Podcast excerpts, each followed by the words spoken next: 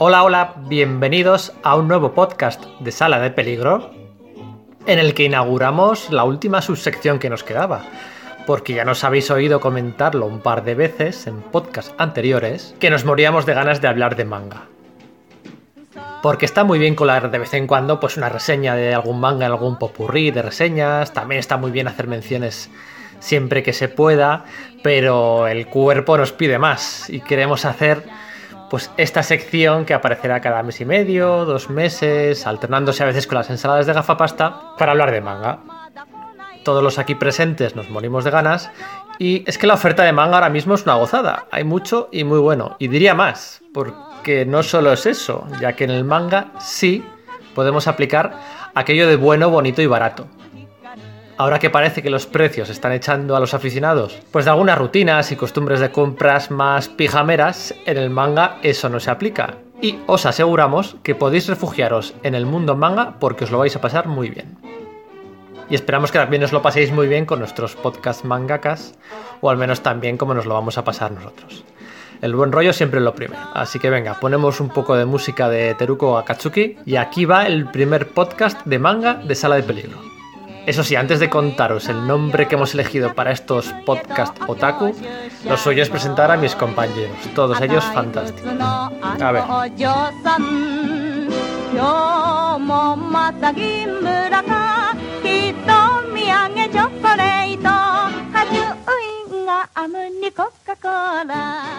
Arroba Iriarros, muy buenas. Arroba Iria si me buscáis en Twitter. Hola. Arroba Manu González, ¿qué tal, tío? Tenías ganas de, tantas ganas de grabar que te conectaste ayer, ¿eh? Sí, sí, me conecté ayer pensando que era el 20, a las 20 horas, pero no. Casi me da un infarto por tu culpa. Vale, culpa me va, mea culpa. Arroba Iván Galeano, que sigue vivo ahí con su reseño bien a tope, ¿qué tal? Pues, pues bien, en, el último decanato del reseño noviembre ya prácticamente hecho muy polvo, pero bueno, aguantando. Yo soy Pedro Monge y en este primer podcast mangaka nos va a acompañar alguien que a buen seguro todos conocéis y que no necesita presentación. Arroba Oriol Estrada, muy buenas. Muy buenas, ¿qué tal estáis? Que vienes hoy poseído por el espíritu de Francisco Umbral. Un poquito sí, sí, sí, siempre, siempre en nuestros corazones. Hoy he venido a hablar de mi libro. Para quien no lo sepa, pues Oriol y Mar Bernabé han publicado en este pasado. Eh, en este pasado manga Barcelona. Ya me había equivocado. Eh, su libro 501 mangas que leer en español, ¿no? Publicado por Norma Editorial y que cuesta 30 euros, 29 y medio. ¿Cómo, ¿Cómo surge esto, Oriol? ¿Cómo, cómo, cuéntanos, que la gente que se puede encontrar ahí, que no es lo que yo pensaba, ¿eh? no son fichas, fichas, fichas, fichas, fichas. A ver, uh, hoy, hoy que, que, grabamos el podcast hemos colgado en, en, internet la introducción para contar qué es este libro. Es una introducción que son como 10 páginas o así, ¿vale? O sea que voy a intentar resumirlo al máximo, pero uh, es una selección de 501 mangas publicados uh, en español, ¿vale? Uh, no es un lo mejor de, ¿vale? Porque eso, o sea, no serían 501, seguramente serían, serían menos, ¿vale? Uh, pero sí que nuestra misión principal es mm, divulgar, que la gente conozca mangas que no conoce gente que no se ha metido dentro del mundo del manga todavía porque no sabe por dónde empezar, pues ahí tiene un sitio donde empezar que es conociendo un montón de títulos y recomendaciones y tal. Y también, al mismo tiempo, o sea, queremos hacer varias cosas a la vez, es como un retrato de, digamos, los cuarenta y pico años de historia de publicación de manga en español, ¿vale? Y digo en español, no en España, porque también se incluyen algunos títulos de publicados en México, por ejemplo, ¿vale? Porque también ha dirigido un poco al, público latinoamericano que les llegará en enero el libro, por ahí. Y ese sería el resumen. Es decir, es un libro que te crea necesidades, básicamente. Totalmente. No está, no está Carcapto Sakura, ¿eh, Iria? No ha metido a Carcapto Sakura. Que sí, que sí. sí que está. Me lo, me lo, iba a Sí que está. Vale, vale, vale, vale, vale. Bien. No, no. En realidad, en realidad no me lo he comprado, no me lo he comprado todavía, precisamente por eso, porque sé que me va a crear necesidades que a día de hoy no me puedo permitir. Y eso es cierto. De hecho, una, una de las secciones que insistimos que es de las más importantes es que en cada ficha hay un, si te gusta este manga, prueba Eso con. es. Y hacemos un mínimo de 3, 4, 5 recomendaciones, ¿vale? Que no son todas dentro de los 501, sino que, o sea, realmente, si te pones a contar títulos, hay muchísimos más títulos ahí dentro, ¿no? Clear Card Arc no está, eso, eso no, ¿vale? Eso no, pero sí que, sí que está en la ficha ahí por si, Sí. pues, de- de obras de las mismas autoras, digamos, ¿eh? Sí, hay un glosario al final por los autores más productivos, ¿no? Eh, las clan, pues sí que Sí, están ahí, claro. y dos o tres están en negrita, ¿no? Que son las que han editado, y luego, pues. Las clan, por Eh, favor, que empiecen a cerrar series. Pero de las de hace 20 años, gracias. Oye, ¿cómo llamamos a esto? ¿Cómo, cómo hemos llamado a este podcast? A ver. La culpa, el disclaimer, como siempre, aquí para el señor Galeano.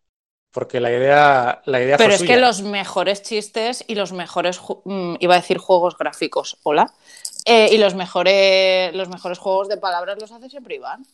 Sí. Que, que no, que no necesariamente son los mejores títulos para secciones. No, pero yo creo que este es bueno. Hemos decidido llamarlo No me pises que llevo manga.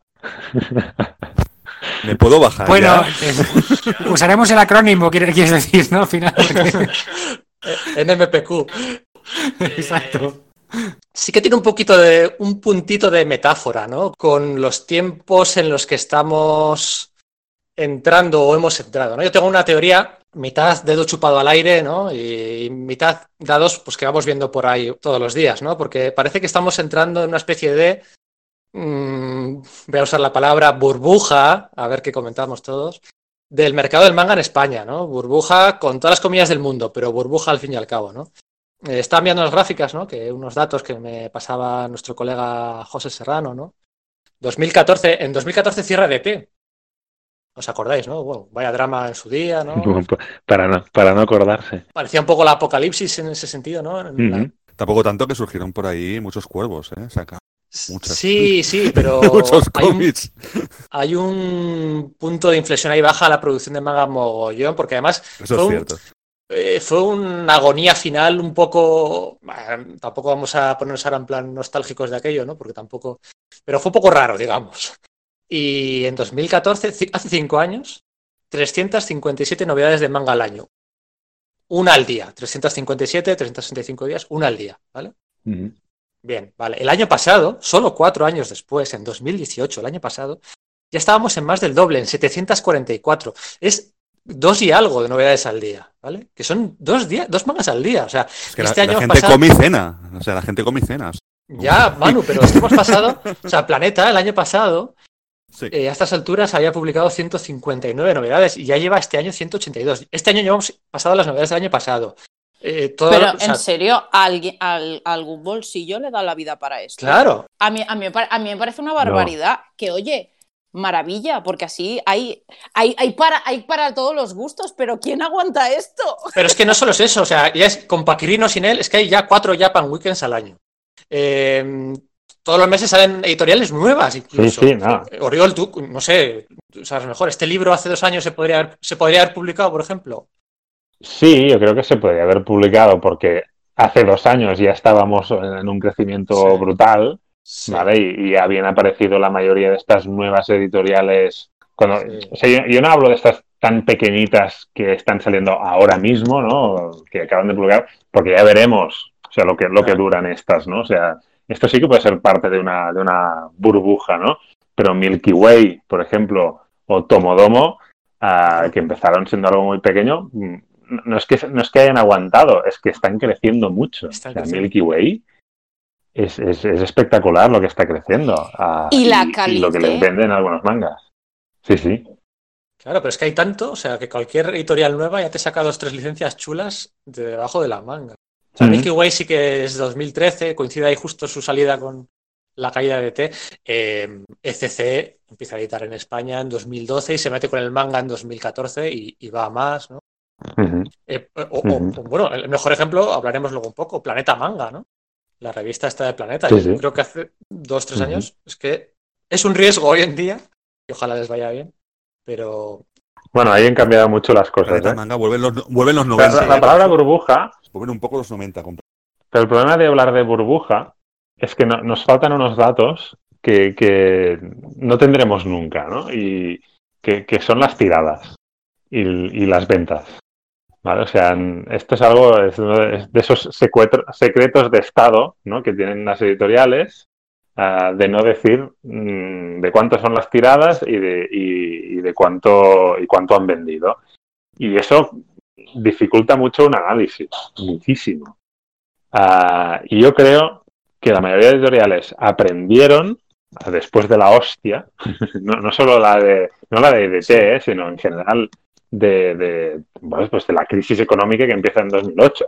O sea, ahí se aprende y de las propias, la propia burbuja que sí existía en esa época en el manga y ahora se publica de forma más selectiva, en general, excepciones importantes aparte, series más cortas y con tiradas más cortas. Esa es la clave para mí, fíjate. Lo de. También yo vengo de un mundo con más pijamero, más de superhéroes, ¿no? Por mucho que lea mucho manga. Lo que a mí siempre me ha echado para atrás, tradicionalmente, era la duración de las series, ¿no? Que para mí era un factor que, bueno, pues tienes que decidir y a ver dónde te metes, ¿no? Que, que tiene ironía que lo diga yo, teniendo en cuenta que Spider-Man y compañía se llevan publicando siglos y siglos y el Toda punto de entrada es imposible, ¿no? O sea, ahí está la ironía del prejuicio, ¿no? Pero claro, en las series, hay lo que has dicho, ¿no? que hay más series cortas, ¿no? Por ejemplo, eh, no sé, el, el Club del Divorcio que se lo llevó todo en Angulem, que lo elegimos en los esenciales del Ujú. AC de cómic. Dos tomitos, venga, regalo Navidad para saca, ¿no? O, no sé, yo, yo creo que la clave va un poco por ahí, ¿no? En- Y, y otra cosa eh, importante, otra cosa importante tener en cuenta es, es estas editoriales nuevas pequeñas.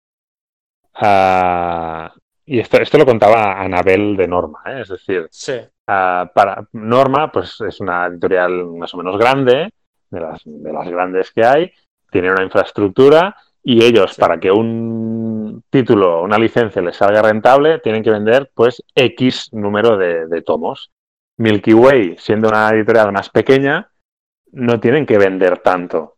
Con lo cual, Claro. se pueden arriesgar con ciertos títulos más de nicho, porque ellos no necesitan, y los números me les invento totalmente, ¿eh? pero ellos no necesitan vender 3.000 ejemplares de un manga para que les salga rentable. En cambio, a Norma sí. ¿no? Y yo creo que eso ah, también está ayudando bastante a, a que haya este panorama tan rico de, de- de variedad de, de géneros, de, de estilos, etcétera, etcétera. Iván, ¿qué querías decir? Que te he visto ahí encender el micro. Muy bien visto, sí. No, yo quería decir que, eh, otro detalle que es en, el, en, el, esta, en este mare magnum de, obras de tantas novedades, destacar que mm, los divulgadores y los críticos son cada vez más útiles, porque ayudarán pues, eh, a apuntar las, las obras que sean más interesantes. Incluso ahora, lo que hablabas, hablabas también del Club del Divorcio, todas estas ediciones inéditas de obras históricas que están, están saliendo, pues los divulgadores destacarlas, obras que vale la pena, vale la pena entender para completar el, la, panorámica, ¿no? La, vista de todo lo que es la historia del manga que nos hemos ido perdiendo porque nos ha ido llegando la cosa como nos ha ido llegando. Pero es un no parar, o sea, es que esta semana, eh, no sé, vas a la tienda y eh, el Blue Period, ¿no? Venga, tiene que caer sí o sí, que eran 8 euros, 8 euros y medio. Pero es que pasa una semana más y el Helter Skelter o el Indigno de Ser Humano o el... eh, es que, Sí, que sí, elijo, sí, sí. que- que- que- que- Y, y yo todavía le voy, le voy, voy, voy- voy pidiendo a las editoriales que publiquen Spokon, a ver si sacan Haikyuu, y no lo sacan, o sea que además nos pedimos más todavía. Siempre pedimos lo que no tenemos, eso está claro. Sí, también hay que contextualizarlo en que noviembre siempre es el mes del boom, ¿no? El, el mes de Navidad, de las cartas de los Reyes Magos, de los cómics siempre se sacan a la venta en noviembre, por, por- sobre todo por tema de Bueno, imprentas, ¿no? Porque Y Manga eh, Barcelona Y, y también, man- ¿no? y manga Barcelona, ¿eh? no te olvides Manga. que es y Manga Barcelona, sí, pero en, muchas general novedades. pero en general todas las editoriales, también las que no son de manga. Eh, lo, que, lo que quería decir es un poco eso, ¿no? Que la palabra burbuja es un poco clickbait, no quería ir por ahí. Todo lo que sea poder elegir, pues mucho mejor. Y ahí está nuestra tarea de un poco pues de, encaminar a la gente a que elija, pues mira, hoy vamos a hablar un poco más tarde.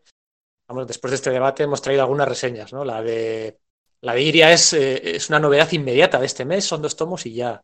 La de Manu, tres tomos, punto, todos publicados este año. Eh, ¿lo coges o lo dejas? Pero no te tienes que eternizar. La que trae Oriol, eh, creo que van cinco y, y es mensual. Puedes, si quieres algo mensual barato, pues te puedes enganchar. La que trae Iván ya tiene un par de años, pero se pu- no, tiene más, yo creo que tiene cuatro o cinco años. Pero se publica cada medio. Entonces, entonces Exacto. eso es.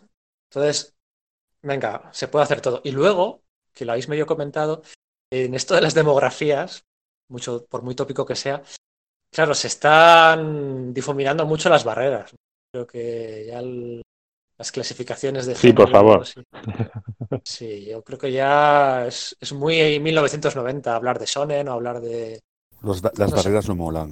Hay, que, Claro. hay que haber más, o sea, tienes que poder, poder leer de todo, evidentemente. Que todo es bueno. Es que si realmente hubiera, hubiera un estilo que fuera una cosa mala, pero no, o sea, es que tienes shonen buenísimos, tienes soyos buenísimos, tienes seinen buenísimos, tienes yoseis buenísimos, o sea, es que bomba, o sea, puedes leer cualquier cosa. Y aparte que muchas veces que dices, no, es que esto es un shonen y va solamente para chicos. No, no, perdona, este shonen está, sobre todo en Japón, está el 50% son chicas que ¿Sabes? O sea que yo creo que estas demografías se mezclaron, yo creo que se inventaron muy bien para definir lo que eran revistas en la época, lo que eran Jan y estas cosas, pero que Sí. actualmente ya casi no tienen ninguna validez. Desde un punto de vista más o menos del lector, por así No, yo to- totalmente de acuerdo. Yo, o sea, me da unos dolores de cabeza y la gente que cuando se discute con todo el tema de las demografías, estoy hartísimo. Y, sí que son una herramienta útil que nos sirve de vez en cuando para, pues, para guiar a la gente, pero la gente que ya tiene estas etiquetas en la mente, ¿no? Pero los que no la tienen, ¿qué más da, no? Ah, que, que te diga, esto es un shoujo, vale, ¿y qué? ¿Y qué es un shoujo? Pues manga dirigido a chicas ah, de cierta edad. Vale, pues eso ah, en cierto momento parece que ayudaba, pero en- al final ahora estamos viendo que está limitando muchas cosas, ¿no? Y que hay unas guerras sobre si esto es shoujo, es yosei o es shonen, no sé qué, que me parecen absurdas cuando tendríamos que estar hablando de otras cosas. Como por ejemplo de si el manga es bueno o no es bueno. Pero os, ha- os habéis unos- fijado. unos. ¿Os habéis fijado que muchas veces quien más va ahí a tope con, con las denominaciones es quien menos lee? Me refiero. eh, No gente, sé, ¿eh? que, gente, gente que, lee, que lía ahí unas en Twitter porque esto es esto, porque esto es lo otro, porque no sé qué, y ahí como que enarbola ahí, oh Dios mío, las etiquetas, y luego dices, "Mm, vale, pero ¿por qué? O sea, ¿por qué es esto tan importante? Y empiezan, porque sí, porque es así. Y los atascas ahí y ya no hay quien los saques. Y dices, chico, chica, lee un poquito más, un, ahí, un, su bien de variedad, un leer un poquito de todo y aprender de todo lo que lees. Y no los sacas, ¿eh? Oye, que no los sacas. Y al final dices, ok, silenciar. Y ya está. Bueno, es que, Es que es que hoy, hoy le decía a alguien. Iván, Iván. Ah, yo, vale, perdona. No, yo digo que es que esto lo tenemos también en el cómic en general, con el tema de también las etiquetas de qué es cómic, qué no es, qué no es cómic, si la- eh, hablar de novela gráfica es apropiado o no. Es, es una cosa que, que está por ahí. A ver, yo, yo el interés que le veo a las etiquetas es, mm, uno, pues si son, si son útiles para el público lector de identificar lo que les interesa. Y dos, para el nivel de los críticos y divulgadores, pues eh, hacer el análisis de, las obras, ¿no? Pero las etiquetas son útiles cuando son, no sé cómo decirlo, objetivas, ¿no? Es decir, eh, a mí me interesan, pues una, una etiqueta me puede ser útil si me habla del tema de la obra o del estilo de la obra. Y que una obra, me- una etiqueta me sirva para que alguien me imponga, pues que yo como soy un eh, adulto varón, mi tipo de obras deberían ser estas y si no me van a mirar mal, yo creo que, que no, no interesa nada. Pero es- eso también, ¿eh? Aquí tenemos un problema que, que viene de los 90, que confundíamos, confundíamos género con demografía. ¿Vale? Y, y para, en Japón la demografía es, es lo que decía Manu antes, es un tema de la revista donde se publica. Y, y para acabar toda discusión, porque hay gente que se discute por esto, ¿esto qué es? ¿Un shonen o un shoujo? Vale, ¿en qué revista se ha publicado? En esta. Vale, pues esta es una revista shoujo. Pues es un shoujo. Punto. Ya está. ¿De qué te sirve esto? Pues para mí, de nada. Para no te sirve absolutamente de nada. Y ya está, ¿no? Y se acabó la discusión. Pasa que cuando llega aquí, pues hay editoriales que por interés comercial y porque hay gente que sigue haciendo mucho caso al tema de las demografías, entre ellos los libreros, ¿vale? Que eso es importante, a, pues cogen un manga que, que es un shonen, pero por temática lo cambian a shoujo. ¿Vale? Porque creen que la gente, si, ve, si lo venden como shoujo, mmm, pues el público a quien va dirigido se acercará, ¿no? Y de ahí vienen las guerras estas a veces, ¿no? Vale. Y pues, no sé, haz como Fandogamia, haz como Milky Way, ya creo que ya no anuncia nunca, cuando hace un anuncio ya no dice demografía, ya está, y nos lo cargamos de una vez, porque esto es algo que utilizan en Japón, porque ahí Sí. tienen unas revistas. Y con el tema del manga digital cada vez menos, porque ya tenemos mi experiencia lesbiana con la soledad, o el novio era una chica, o la, bueno, no sé si es la novia era un chico, bueno, ya no me acuerdo. Ah, pero que, que no tienen demografía porque se han publicado en internet. ¡Pam! o sea que ahí está. No sé, para mí, yo ojalá, ojalá en, en unos años ya no lo utilicemos, pero lo veo complicado todavía. Por cierto, una, es que una- una cosa. Perdón, perdón. Me vuelvo a meter yo. No, simplemente, simplemente apuntar que, que el, el manga, eh, como el cómic, se ha, se ha comido lo- eh, los prejuicios de forma histórica, porque así como el cómic cuando, cuando nace es, pues, es, es para niños o para jóvenes y los adultos pues ya tienen que estar leyendo literatura y no otras cosas, y, les, y, y por fases nos, nos ha costado ir incluyendo otros tipos de, de cómics, eh, rompiendo esos prejuicios con el manga pasa lo mismo, cuando entre los 90 el manga era como que solamente había manga de un estilo es decir, lo, lo que nos entró y luego que entraran otro tipo de cosas ha costado muchísimo y romper esos prejuicios también. Sí. Pero yo creo que también todo el tema de, de los prejuicios rotos y demás, eh, también ha hecho mucho los eventos. Porque tú, por ejemplo, ahora coges, yo me acuerdo eh, con 14, 15 años, ver en la televisión publicidades y reportajes que hacían en las noticias y demás del Salón del Manga de Barcelona. Y claro, mis padres me miraban como diciendo, ¿y tú vas ahí? ¿Y tú te lo pasas bien? Como alucinando porque era todo como súper marciano lo que mostraban en, en las imágenes. Y sin embargo, el, el manga Barcelona de este año, que yo no he podido ir y me he tirado de los pelos por no poder ir, lo que he visto tanto en noticias en internet como lo que he visto en, eh, en la televisión y demás, está como tan normalizado y es un evento de gente que le gusta este tipo de cómics, que pues que hacen cosplay, que hacen tal, pero ha cambiado mucho la idea y eso a la larga también hace, o sea, los eventos Pero no creo que, no, no solo, yo- no solo lo- cómo se ve desde fuera, sino cómo lo sentimos Claro, cómo desde se ve desde ¿no? dentro, al El- haber cambiado desde dentro, Eso también es, el espíritu. tam- el- los eventos en sí han hecho que cambie la imagen que se tiene desde fuera y entonces eso también ha abierto campo. Porque claro, tú imagínate, tú imagínate alguien que tiene, que se empieza a interesar por el manga, ¿vale? Como me pasó a mí. Yo tenía 11 años y con 11 años me descubrieron la diabetes y, y claro, para mí fue, bueno, aquello fue una castaña muy grande. Y yo veía mm, Carcaptor Sakura, obviously, en la catalana, pero aquí en Valencia, ¿no? Y entonces yo veía la serie y de repente un día me meto en internet y veo que aquello tiene un cómic y digo, perdona, digo, ¿cómo? Y allí que me fui yo con mis 11 años a una tienda especializada con mis dineros ahí, todavía no había euros, y yo, hola, mis pesetas, quiero esto. Y claro, mis padres, con lo que veían en mi casa, que nunca había habido lectores de cómics, mucho menos de manga, mi familia, pues claro, de repente ven según qué cosas en la televisión y fliparon como diciendo, ¿dónde se nos está metiendo la niña? ¿Sabes? La suerte es que en mi casa ya estaban curados de espanto, porque yo leía, a partir de ese momento yo leía de todo, pero claro, no es lo mismo una persona que ve el evento desde fuera sin conocer a nadie dentro que la gente que tiene conocidos y demás y que desde siempre ha estado en esos temas. Pero al manga sí que le ha costado más, yo creo. O Sí, sea, sí, no. Hasta Y hace tanto. 5, 6, 7 años nos ha quitado esa máscara y esos prejuicios. Que en el cómic, pues sí, siempre eh, igual íbamos de tapadillo, sí, me gustan los cómics, pero sí que tenías algunos ejemplos contundentes con el que dignificar tu currículum de lector, ¿no? Y acudías enseguida pues a Maus, a Persepolis, a Watchmen, y, y ya con eso como que te sacudías de en medio todas las miradas ¿Qué de friki, ¿no? gafapasta eres, Pedro? No, pero es el- yo creo que es el ejemplo, es el ejemplo que, que sirve para ejemplificar lo que ha pasado con, con el, por ejemplo, en los esenciales de la Asociación de Críticos y Divulgadores de Cómic, el manga cada vez aparece más en, en todas las. En todas las selecciones. Y es una lucha que ha habido que. Ya era también- hora, ¿eh? También os lo vengo a No, decir. y tanto.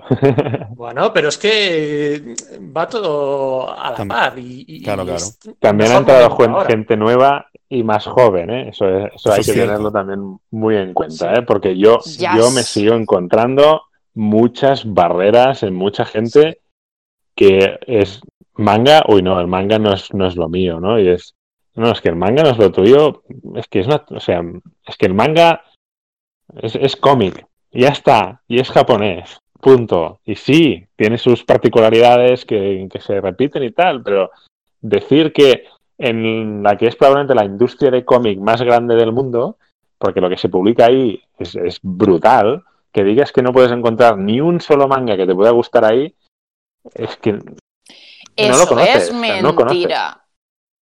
Bueno, O sea, me refiero también- que la persona que te dice que no hay un manga que le pueda gustar, eso es mentira. Lo que pasa es que no lo has, no lo has buscado.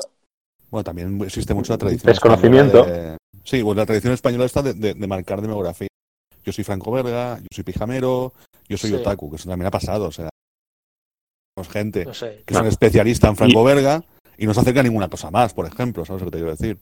Que Que eso, eso yo lo critico mucho del, del lector otaku también, ¿eh? Del otaku 100% que solo lee manga y, y no se atreve a, a leer absolutamente nada que no sea manga. Eh, también les digo, oye, leed algo, de aunque sea de vez en cuando, algo que no sea manga. Que, que a veces después acabas disfrutando incluso más del manga, ¿no? Porque cambias un poco, ¿no? Y es como refrescante, ¿no? Sí, Eso yo también lo critico, ¿eh? O sea que a veces Ujú. va en ambas direcciones. Pero es- yo creo que hay un público joven que cada vez tiene menos manías. Eso es cierto. También es, también es cierto que en España entró pro en anime. O sea, primero entró el anime y después vino el manga. O sea, no quedaba de ser. Tú publicaste un libro, además, llamado Son Goku Manía, que, que va sobre eso, va sobre el concepto de que vino primero la serie de Son Goku y después vino el manga. Y había la gente que se intercambiaba fotocopias del manga en San Antonio, que es un mercado muy famoso de Barcelona. Y, y claro, sí empezó más o menos que la gente iba detrás. O sea, salía la, la serie Bateadores en Telecinco y luego más tarde se publicó el manga. El manga. John y sus amigos, eh, el título es Kim- Kimagure Oran Roach, también empezó con John y sus amigos y después se publicó el manga. Ahora ya no, ahora directamente tenemos el manga y luego, por ejemplo, ah, aparece de golpe y porrazo, aparece la serie. Entonces nos, emo- nos emocionamos porque decimos, hostia, llevamos leyendo 8 o 9 números de Vistar y ahora se ha estrenado la serie. ¿Sabes? O sea que, que es cierto que las cosas han ido al revés ahora. Y es una cosa también que el otaku, bueno, aficionado al manga también es, es diferente. Antes iba siempre por el anime y ahora ya va por, el, por lo que simplemente es la, la experiencia física del TVO o el manga. Bueno, sigue dominando, digamos, en el en mundo otaku, sigue dominando el anime ah, de goleada, ¿eh? Es decir, encontrarás muchos otakus que, que solo ven anime y ya está, y no, y no, y apenas se leen un manga, si es que leen alguno, porque hay que comprarlo. vale, ahí, ahí eso, eso también es cierto, ¿eh? Pero, claro, hay otro fenómeno, es el hecho de que ahora se publica mucho más rápido. Eh, Antes, para que llegara el manga aquí, pues Mm. lo ideal era que era llegar a primero el anime, eh, para, digamos, era la, la publi, digamos, y después te llega el manga. Ahora, como se publica tan rápido, pues ya es, es normal que vayamos un- a un ritmo casi japonés y el anime llega más tarde. Y el ejemplo, antes lo hablaba con Pedro, Samurai 8, el guionista es el de Naruto, publicado simultáneamente el tomo en Japón y aquí, que es algo primera vez en la vida ever. ¿vale? Y ahora mismo tenemos también luego la parte de exportar mano de obra, ¿no? Por decirlo de alguna forma. Ahora están ahora, y ahora mismo Belén Ortega y, y Víctor Santos, eh, por ejemplo, currando.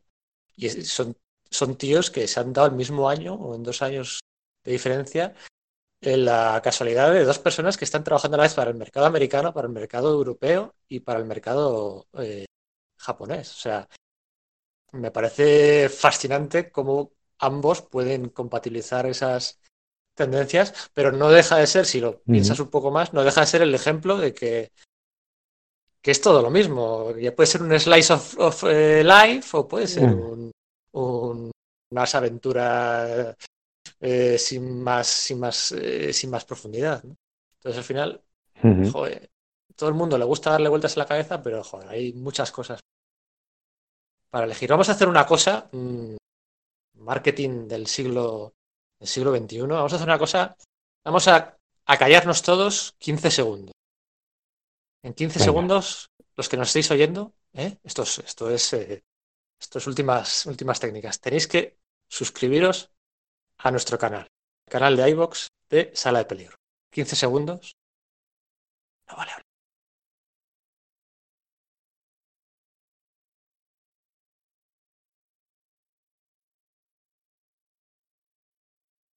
Iría. ¿Qué? Shh. Quedan dos segundos. Venga, ya está. Eh, Esto es modernísimo. Eh, oye, chicos, Esto ha ¿qué sido, leyendo? esto ha sido un poco, ha sido un poco como un minuto de silencio en un estadio de fútbol, que duran, No, no, no, nada, duran 20 funciona, segundos. Pero ¿por qué, nadie ha- pero ¿por qué alguien ha dicho Iria? Y yo, ¿qué? De verdad, este podcast me va a dar un infarto al final. Entre que Iván me da sustos, Manu me da infartos, al final me muero. A ver, a ver, es- esto se llama la sala de peligro. Haber elegido la sala de la muerte. Claro, de riesgo. Pero yo pensaba que era un escape room. Ah. Publicidad engañosa.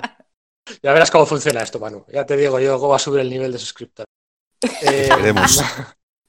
Venga, antes de entrar en las reseñas que traemos cada uno en profundidad, eh, un poco así más picadito, que diría eh, Javier Coronas, ¿qué estáis leyendo ahora?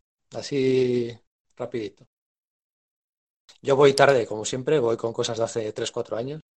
Me estaba leyendo el otro día el Chisakube de Mochizuki, que son aquellos cuatro tomos que publicó ECC, no sé yo, ya en 2016 o 2017.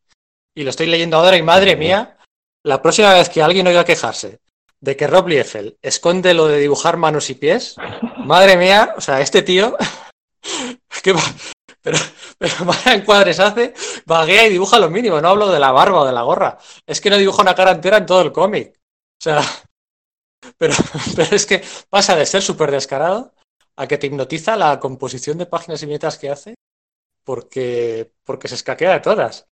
O sea, estamos hablando del autor de Dragonhead, ¿eh? Ojo, ahí es nada.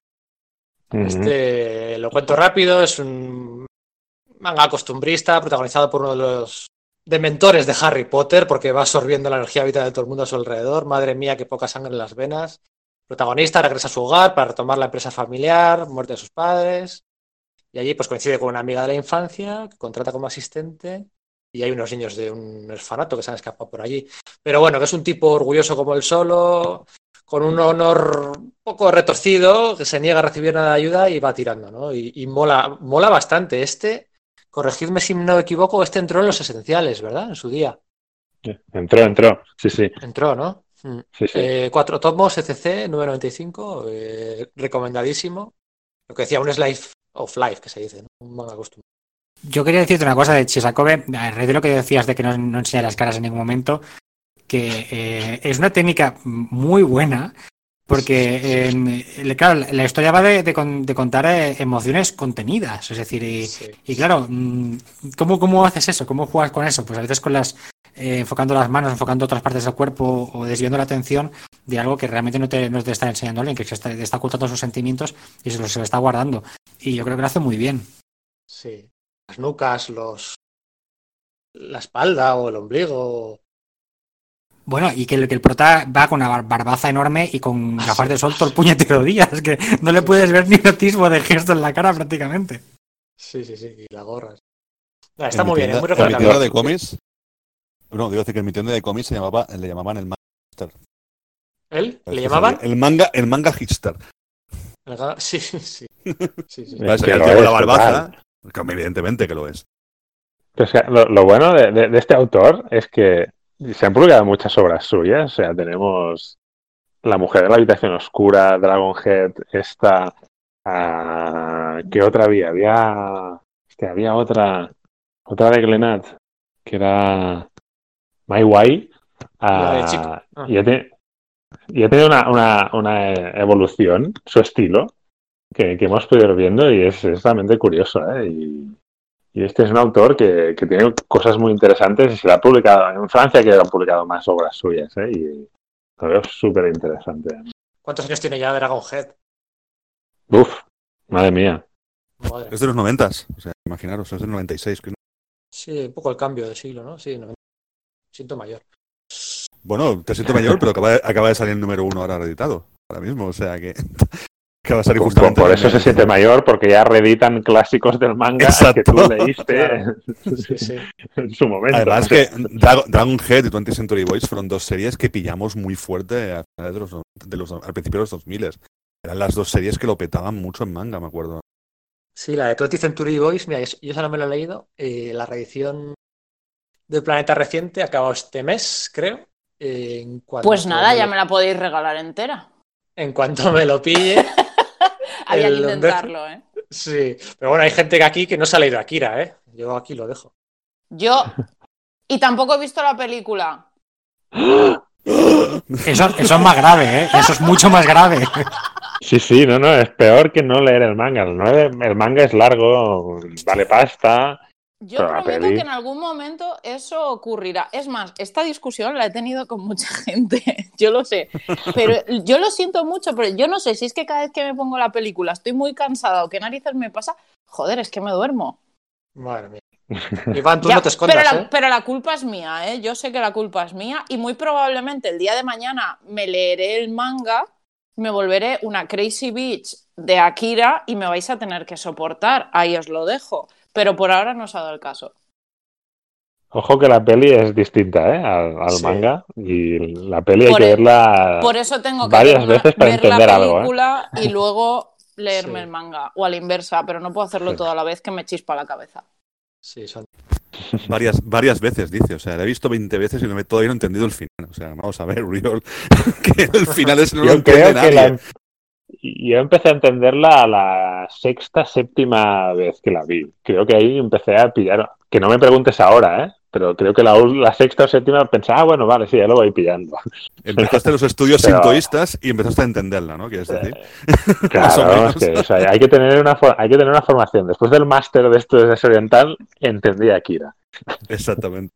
De hecho, mira, para, para, para Daruma lo podéis hacer un día. ¿Qué pasa en Akira? Por fin explicado. Sí, ¿no? Que venga alguien y lo Te explique. cuento el final. Exacto. Oye, eso tiene, eso tiene pinta de trabajo de final de máster que da gusto, ¿eh? Pues no te seguro extrañe que que alguien lo haya entregado y sea imaginas doctor que por eso. llega, ¿te No te- imaginas no te que llega alguien y te dice, mira, toma, Seguramente mi trabajo de final de máster y es como de, estudiando- ¿qué está estudiando, eh, pasando? Bueno, Iván sigue callado, no va, no va a admitir en público no. Bueno, a ver, yo tengo, tengo, ya tengo el primer tomo de la, de la edición nueva y mm, en un momento u otro le empezaré a dar, a dar caña. Bien, bien, bien. ¿Cuánto cuesta? Eh, ¿Te acuerdas?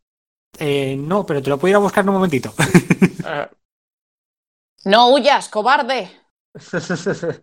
¿Qué andas leyendo, Iria?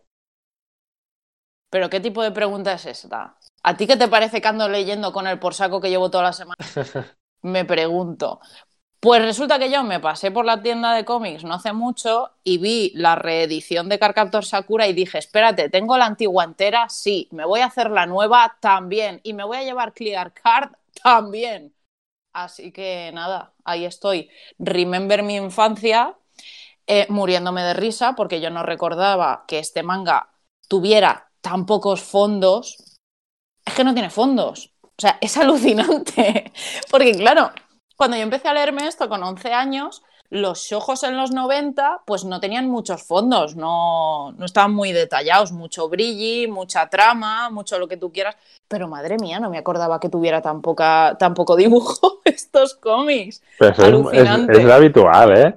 Sí, Es- sí, es pero, pero no lo en- recordaba y cuando lo he vuelto a releer era como de, Dios mío, ni un solo fondo. También piensa que yo estoy ahí matándome con la tesis doctoral y todos los cómics que, que trato en mi tesis es, sobre conflictos bélicos del siglo XX. Entonces, claro, pasar de eso a Carcaptor Sakura, mi cerebro dijo, ¿qué está pasando?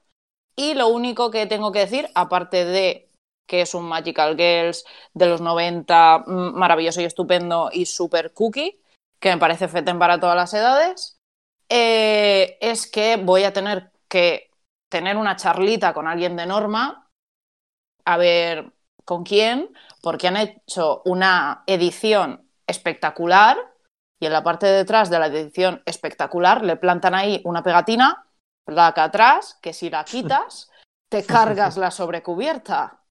Esa sobrecubierta que les ha costado 15 años que los japoneses les dieran el visto bueno para sacarla. Norma editorial, por Dios, otra pegatina o el precio impreso en la sobrecubierta y ya está. Ahora te pasa a Urior el, el mail de Oscar Valiente y le mandas un mail. Que A ver. dices.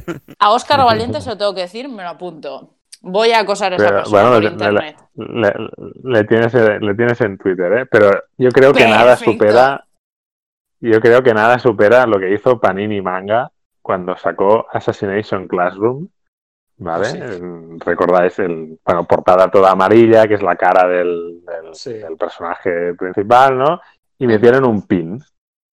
Metieron un pin que iba todo plastificado y tal. Y, y, claro, metieron el pin de forma que se viera que era el pin, ¿no? Que era la cara y tal, ¿no?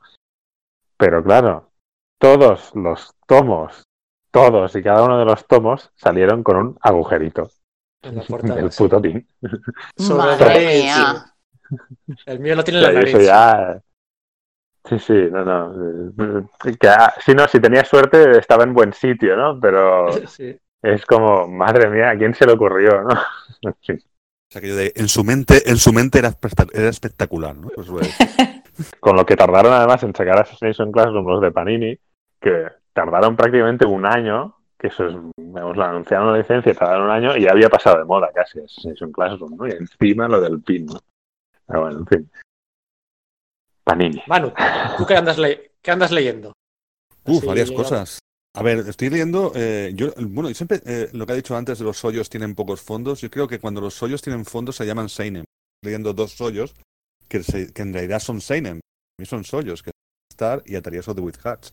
Pero claro, como tienen fondo, a lo mejor le ponen la palabra seinen, pero es una, es una teoría que tengo. Pero sí, me estoy leyendo Beastar de Paruti Gaku y, y Atelier de With Hat de la Mone Shirahama, creo que es, Shirahamas. Y, y son dos obras súper recomendables muy bien dibujadas las dos, sobre todo Kanome Shirahama, que, o sea, están unos niveles de casi casi, o sea, de Moebius de las buenas. Eh, sobre todo, eh, esos dos son los modernos que me estoy comprando a rajatabla. No sabemos cuándo se acabarán y me da igual. O sea, dame mandanga que yo me iré comprando cada mes. Y de cosas antiguas, además, que, que en las bibliotecas hay un mogollón de, de mangas antiguos. Y siempre recomendamos desde esta, desde, desde sala de gafapasto, desde sala de peligro, eh, que vayáis a las bibliotecas. Me he cogido a la biblioteca los cuatro tomos de Q de los años 90, una serie buenísima de aquella época, además, eh, sobre un monje budista, o era sintonista, no me acuerdo. Y también me he cogido los primeros tomos de Inuyasha de Rumiko Takama- Takamasami, que son la bomba. Ajá. O sea, Inuyasha son muy divertidos y aparte que además eh, son súper rápidos de leer porque es pico y, y es acción, acción, humor y, y súper divertidos. Y están en bibliotecas hay Yo- un montón de mangas. Inuyasha no puedo, no puedo con Inuyasha. ¿Por qué? ¿Qué te pasa con el pobre Inuyasha? Mm, No, es, es- es ese, ese rollo que esa mezcla de, de cosas que, que sí que tienen, tienen su público y yo no soy ¿Yo? ese público. Tú, no, tú y, y mu- y- y No, no. muchísima gente, pero, pero ver, yo de tengo que- me quedo con mil cosas antes que Inuyasha, pero A mí con Inuyasha me ponía, con me ponía de los nervios. Pero de los nervios. Oriol, ¿qué andas leyendo? ¿O te estás tomando Mira, un descanso? yo ando leyendo ahora mismo. No, no, no, no, no, que va, yo descanso nunca. Yo, bueno, después de años de tener que leer lo que, única y exclusivamente lo que tenía que leer para el 500 submangas, ¿vale? O sea, Sí. solo podía leer eso.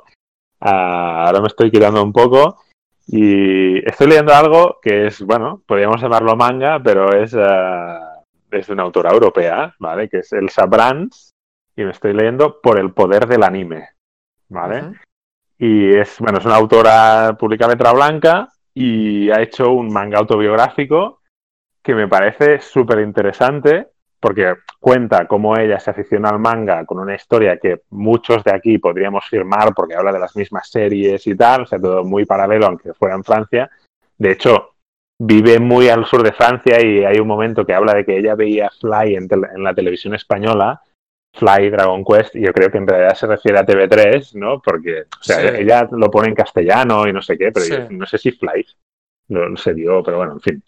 Ah, es, es muy divertido, pero además te cuenta también lo que es ser una autora ah, de, de- de manga europea, lo que es ser colorista. O sea, te cuenta muchísimas cosas con gags por medio, con yoncomas, con tiras cómicas de cuatro viñetas por en medio. Ah, está súper bien, es, es muy interesante y, con mucho humor.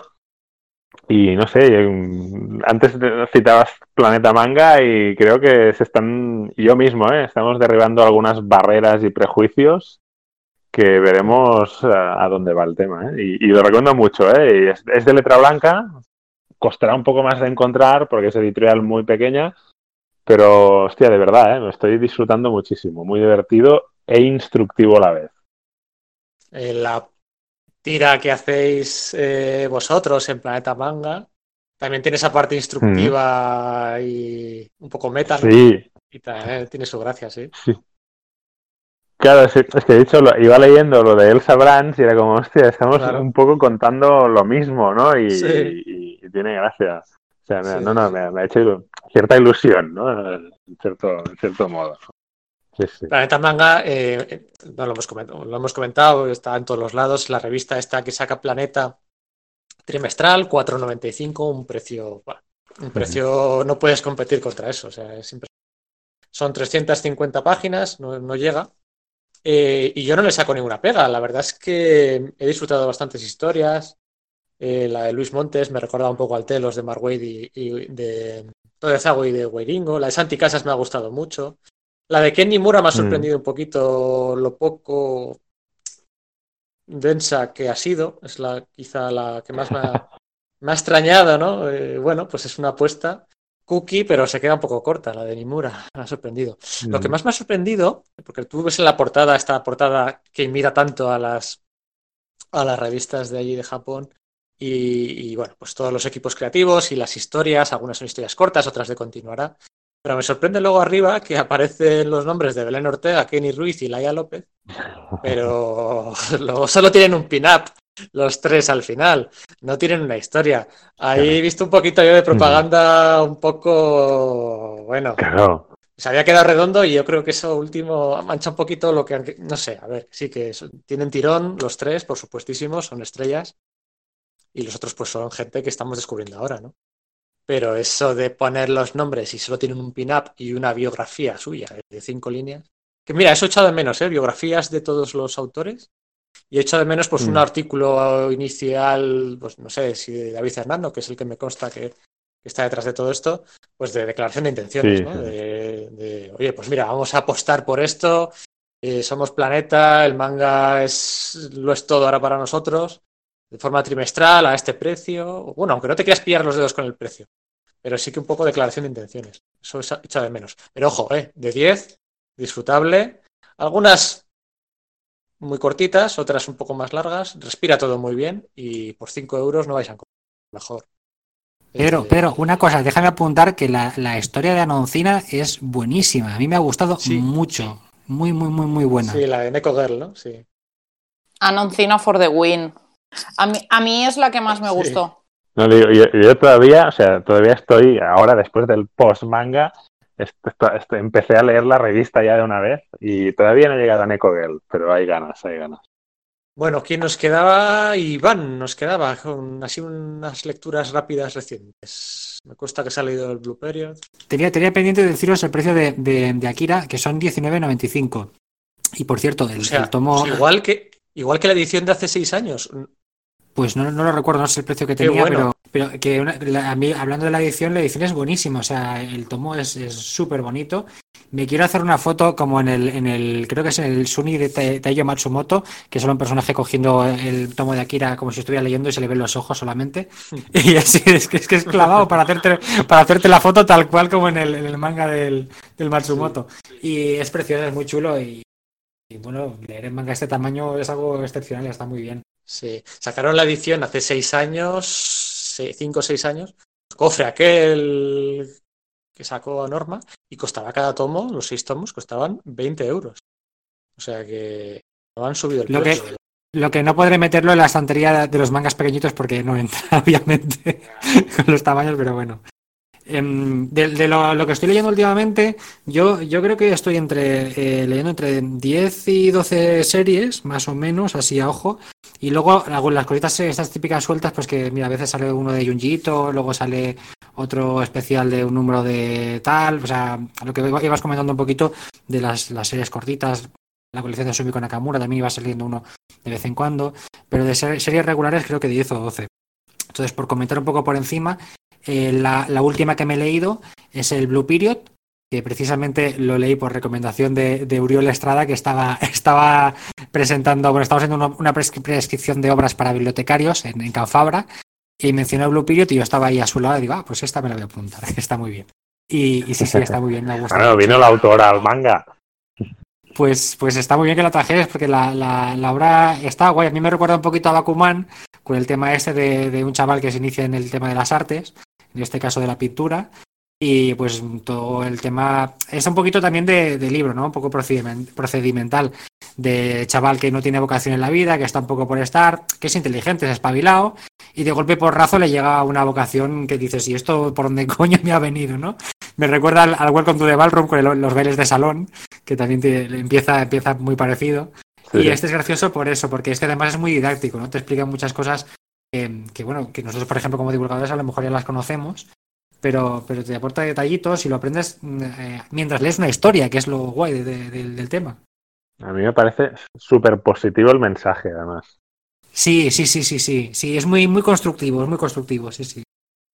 Y, y luego, aparte de esto, me eh, tengo a medias el último tomo de Beastars, que es acojonante, es muy adictivo, es una serie todo el mundo dice lo mismo, que el primero, va, normalita y tal, y, luego en el segundo y el tercero ya te pega la hostia y ya estás ahí enganchado como un tonto leyendo la historia. Porque es que además es, es, es, em, eh, la autora no, no te aburre porque está todo el rato cambiando el, registro de la historia. Al principio parece que es una historia de asesinatos y luego resulta que hay un culebrón romántico con un componente sexual muy fuerte. Luego el tema de que sean animales influencia todo el tono de la historia y cómo se comporta la gente. Luego de repente te encuentras una escena que podría salir una peli de Tarantino. Y, y es que es todo el rato te va cambiando y te va dando cosas nuevas y estás ahí leyendo pues, pues muy, muy atento, muy ilusionado, ¿no? No sé si la estáis leyendo alguna más vistas, creo que a Manu también la estaba leyendo, ¿no? Es una, es una serie, es una serie fantástica. Sí, yo también, ¿eh? Please, please. Está, está muy bien porque has, has hablado de Blue Period y de Beastars, que son la, la invitada del año pasado y de este año de, que nos trae el Japan Media Arts Festival. La del año pasado venía con cabeza de pollo, la de este año ha venido con cabeza de rana. Que ya, ya esperamos el año que viene que nos traigan a una vaca. ¿eh? Yo, eso me dejó loquísima viéndolo por internet. Digo, ¿qué está pasando? Digo, ¿y esta variedad de, de invitados animales? Los, los furries. En Itagaki es curioso porque la, ella vino con la cabeza esta de, pollo de gallina y hay una historia en uno de los mangas, no sé acuerdo si era el cuarto, el tercero o el cuarto, que es, que es una pequeña historia de un personaje secundario que precisamente es una gallina que pone huevos. Y, y yo creo que hay una, una doble lectura, un subtexto, que es la propia autora hablando de su propia producción, porque la gallina habla de los huevos que pone y cómo los vende y si a la gente le gustan o no. Y, claro, hay como ese enlace con la autora de, dudas de si su, obra gusta o no gusta y podría, podría haber ahí una conexión. Está muy bien. Y, y luego la tercera obra que quería comentar que estoy leyendo, no es que la, la leyendo, es que me la acabo de comprar ahora mismo, que es el, el número uno de la, la- la nueva temporada de los yoyos del Vento Áureo, que tengo muchísimas ganas de ver a ver qué rollo lleva ahora, que tiene una pinta espectacular. ¿Alguien que sepa cómo se pronuncia bien el título de esa serie? Bueno, de, eso- de ese manga, porque como yo no me la he leído y solo veo que gente y gente en Twitter hablando de eso, en mi cabeza es los jojos. Yoyos, yoyos. Los yoyos, yo digo los yoyos. Los Yo yoyos. digo los yoyos también, sí, los yoyos. A ver, es, es, es, la- es- es el nombre de Jonathan Joestar, con lo cual es Yoyo. Sí, y aparte ahora, ahora el protagonista es italiano, se llama Giovanni yo no sé qué, y es yo, yo, sí, sí. Lo- Los jojos es lo que, lo que te provocan. Jojojo. Pero bueno, lo- uh, venga, chiste malo. Pero muchos jojojo. Madre mía. Tengo que anunciar que he empezado a leerlo hoy. ¿Y qué tal? El primer. Vaya Drama Queens de la primera página. Pero por favor, o sea, todo es. es- o sea, se pasa de. repel- no es la palabra repelente, pero eh, sí, de Drama Queen. Se pasa y le coges el gusto. O sea, está tan exagerado. Es siempre así. O sea, de momento. De momento no hay nada, o sea, es costumbrista dentro de lo que cabe, o sea, pero luego yo creo que esto va a más, ¿no? Esto va a flipamiento Sí, máximo. sí, sí. no, empieza, empieza como un, como un culebrón victoriano, pero luego... He escuchado la palabra costumbrista. A ver, que llevo un tomo, ¿eh? Costumbrismo. Llevo un tomo, se han dado, se han Pues dado espera- leche dos veces. Espérate el segundo, Madre ¿Dónde me he metido? que lo vas a flipar. Vas a flipar mucho, ver. vas a flipar mucho. Hay, hay, hay un libro, hay un libro teórico de, de Araki donde habla de cómo mm, hacer un manga y él habla al principio mucho de copiar o de inspirarse en las tendencias del momento para triunfar, ¿no? Y él lo que hizo fue coger ah, el puño de la estrella del norte, que ya era exagerado, Sí. y, Y mezclarlo con RuPaul Drag Race. Exactamente, y ¿Sí? ya, ¡pum! Ya. No, pero lo, lo de RuPaul Drag, Race ya ha venido un poco después. ¿eh? Al principio no, no era tan, tan, tan, tan. tan bling bling y tan flashy, ¿no? Pero. ver, pero sí Era que- bastante, era bastante victoriano. Victoriano, o sea, era el, el puño de la estrella del muer- de, la, de la muerte victoriano, por así decirlo. Además, con cosas como, yo qué sé.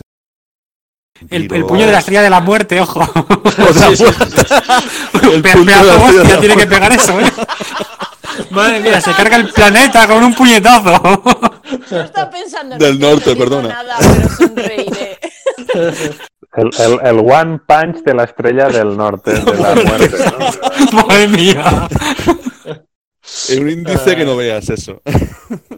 Sí, sí. No, no, pero, Pero es, este es es- más- o sea, yoyos, yoyos es muy extremo. Lo bueno es que yoyos puedes entrar y te comprarte los tres primeros y ya olvidarte. O sea, porque Sí. luego después continúa, pero con otros personajes, en otros, en otros tiempos, en otros. Luego hay uno que repite, un malo que repite, pero bueno, vamos a dejar ahora. No, yo lo, claro, lo he pillado de tú con biblioteca. tres tomos ya lo pillas, o sea, ya, ya lo flipas.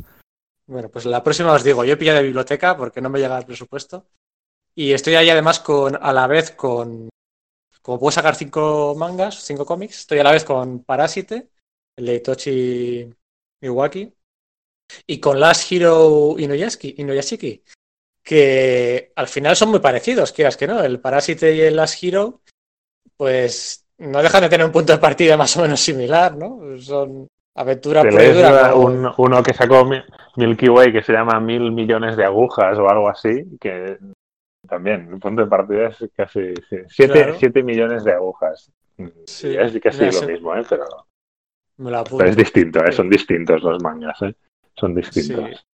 Aquí tiene uno dramita familiar y otro pues más de instituto, pero vamos, al eh, alienígena que aterriza se convierte en un parásito y, y en armas de destrucción masiva. Y, y con mucha adrenalina, funciona muy bien.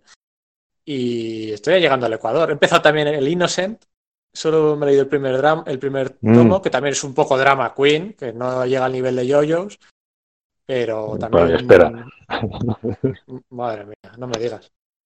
No, no, cuando vayan apareciendo otros personajes vas a flipar de lo esperpéntico que es, ¿eh? pero, pero bueno, ¿eh? o sea, a mí me encanta, ¿eh? y no Sí. sé, o sea, me parece brutal. ¿eh?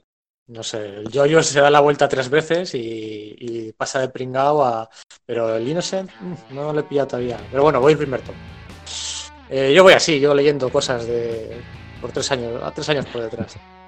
Venga, vamos a meter música y volvemos ahora ya sí con las reseñas un poquito más eh, en profundidad.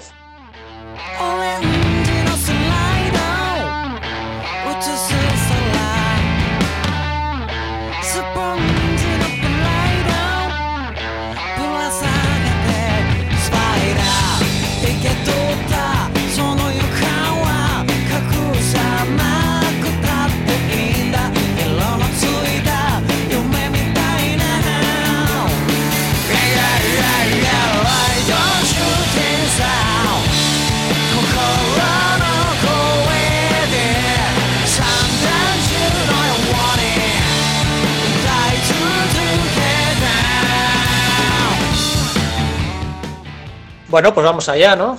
Vamos allá con las reseñas, tras este mini debate, tertulia, hashtag, eh, lo que sea.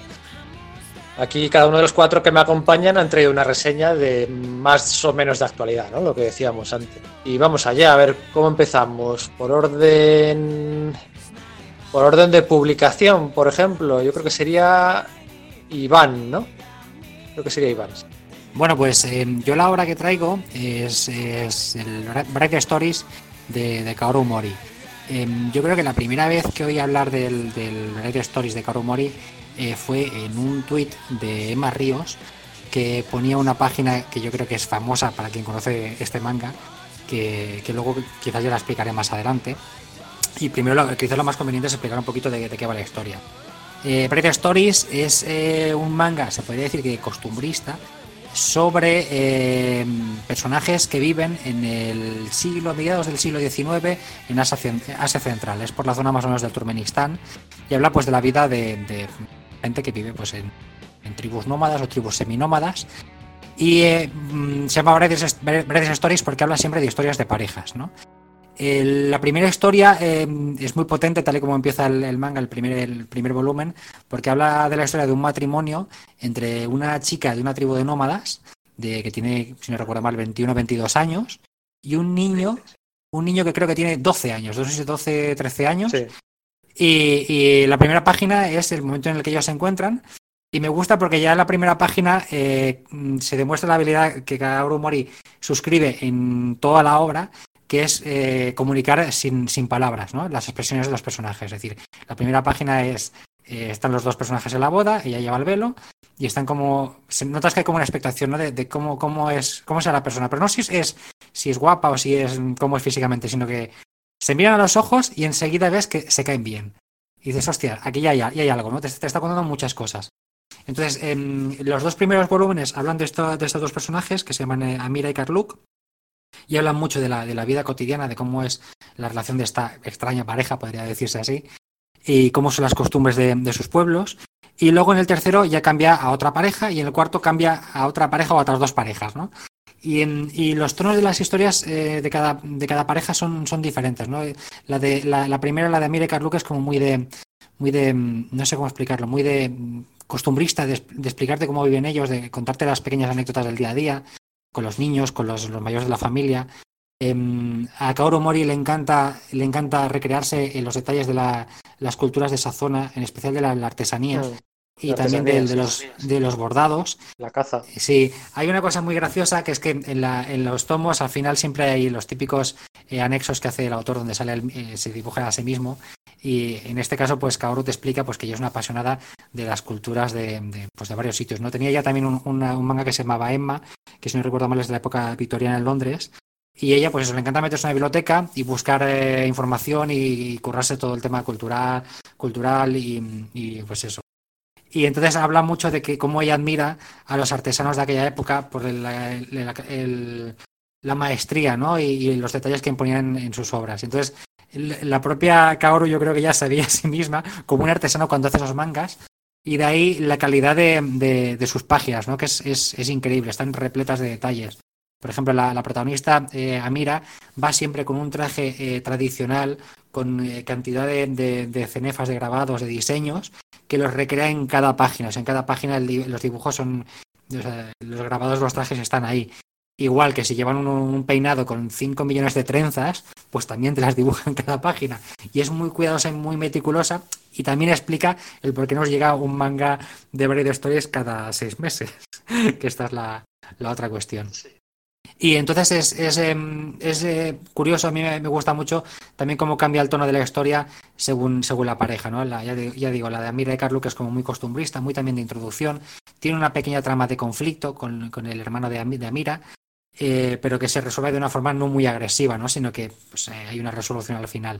La, segunda historia es un poquito más, más dramática, más melancólica. Y la tercera historia, la de las gemelas, es divertidísima porque es de humor todo el rato. Es lo que yo le llamo el Tinder del siglo XIX. Son dos, dos, hermanas gemelas que tienen que buscar pareja porque les toca casarse. Y el rollo es como se las, se las ingenian por el pueblo para los dos chicos así de familia buena y tal, pues cazarlos de alguna forma para ver si, si se, echan, se echan pareja. Y es todo el rato risas y meter la pata todo el rato. Y es, es también muy tierna y muy divertida. Tengo, añado también que la, la- la- hay hasta 11 volúmenes publicados, pero yo solamente me he leído cuatro porque me pasa con Braid Stories. A mí, bueno, a mí me pasan dos cosas con las series que me gustan muchísimo. Una, que, me, que tengan un factor de edición tal que te- me las tengo que leer ya, que es el del caso Yoyos, es decir, sale un Yoyos y me lo leo porque es, son palomitas, va saco. Otra, que me guste tanto, tanto, tanto, tanto y que tenga tantos detalles que me la guardo para un momento muy especial, para leerla así bien, ¿no?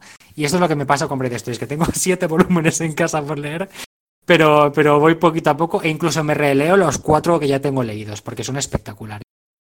A mí yo me la he leído porque me la ha recomendado Iván me pasa lo mismo, no, no diría que es cookie, no llega a ese nivel de cookie, pero sí que es eso, ese callejeros, como los documentales aquellos, Sí, los que ves su aldea. No tiene una parte romanticona, aunque haya. Sí. Bueno, tampoco se, por ejemplo, no se profundiza en las diferencias entre los 12 y los 20 años, aunque también hay un poco. Pero Sí. esa, esa relajación, la parte cuando está la, la hermana pequeñita, que la empiezan a meter el gusanillo de hacer los eh, telares de la familia, que un nivel Sí. impresionante. Eh, Sí, transmite mucha paz la lectura, transmite Es un refugio. Yo, yo, yo la palabra para mí es refugio. Yo precisamente el, el- creo que el, el ter- el primer tomo lo leí tres veces en los dos días siguientes porque era esa sensación. Lo que decías de callejeros también es como estar allí, es como ser un personaje invisible que está allí y que es aceptado por, por esta familia em, que, sobre la que te cuenta su historia, ¿no? Es, es increíble, es, es, mágico, es mágico y no te está contando, no es una historia mágica, es realismo mágico, quizás puede ser. Sí, es muy hipnotizante el ritmo, cómo lo, cómo se mueve de vez en cuando de secundarios a los Sí. principales. como- La tía es una, eh, les deja a todos alucinados, ¿no? De todo lo que sabe Sí, sí, hacer. sí, sí. Y, y siempre Y la- quieres saber más siempre. Sí, y la narración, la narración silenciosa y las elipsis. Hay un episodio que habla del sexo en, un- en una cuestión tan peleaguda como que en, en el caso de Amira y Carluc, pues eso, que el chaval es menor de edad. Entonces, Sí, eh, sí. la chica tiene 21 años, mm, tiene también ciertos, ciertos impulsos, ¿no? Entonces, ¿cómo Sí, tratamos sí. el tema del sexo? Pues tiene un episodio en el que va del sexo sin decirte que va del sexo y lo resuelve de una forma muy ingeniosa. Luego, luego el, el- el tema de la, eh, que casi se me olvidaba, el tema del- de la página esta que puse en Más Ríos, es una página sobre caza, en la cual Amira sale a cazar un conejo pues, para hacer la cena. Y, y la magia a la hora de componer la página para enseñarte cómo el caballo, cuando vas cabalgando, pues te desordena la composición de la página, pero cuando Amira saca el arco y apunta para cazar el conejo, estabiliza toda la composición de la, de la página hasta hacerla pues rectangular Sí, y estable. Es una, es, está, la Kaoru Mori es, es increíble, es increíble. A mí me transmite una calma la lectura de Bright Stories. Mm, Yo no añadiría más de lo que habéis dicho, ¿eh? O sea, me- es, es el Death, Death Stranding de los mangas ah, actualmente, ¿no? Esa, esa, esa ca- esa calma, esa paz. eh, no, no, me- encanta y me sabe mal no llevarla al día, ¿vale? Porque no la llevo al día, tengo ah, dos o tres tomos, pero soy yo, hostia, mm, que sí, que, que, que voy, a, voy a hacerla, poco a poco, pero voy a ir a- haciéndola. A mí me prestaron el primer tomo y me fascinó. O sea, me dejó loquísima, en plan de... Entre otras cosas porque en Twitter vi una, una ilustración de, de no sé qué tomo, no tengo ni idea, por suerte no fue spoiler, si no hubiera ardido Twitter. No, Pero no es de spoilers, ¿eh? ilustra- No es de spoilers tampoco. O sea, Ya, bueno, pero no me pongas una página que si cuando lo estoy leyendo giro la página y me sorprendo mucho, ¿sabes lo que te quiero Ah, decir? sí, sí, pero bueno. No va por ahí. O sea, no va, no va por- en, este, en este caso Ya. no va por ahí. O sea, Ya, bueno, pero que no me hagáis spoiler en el podcast, gracias. sí. si no lo digo reviendo. Eh, no, me leí el primero porque me lo prestaron y me da mucha rabia que no tener presupuesto para él, pero es uno de las li- es, es el prime- de los primeros en la lista de comprar de golpe en cuanto tengas dinero, pero tal cual además. Hablando de dineros, norma editorial, 8 euros el tomo y lo que ha dicho Iván y Oriol son, no sé si 10 u 11 los que están publicados ya. Y... 11, 11, hay- el 11 Once. volumen creo que salió hace, hace dos meses. o algo. Ajá.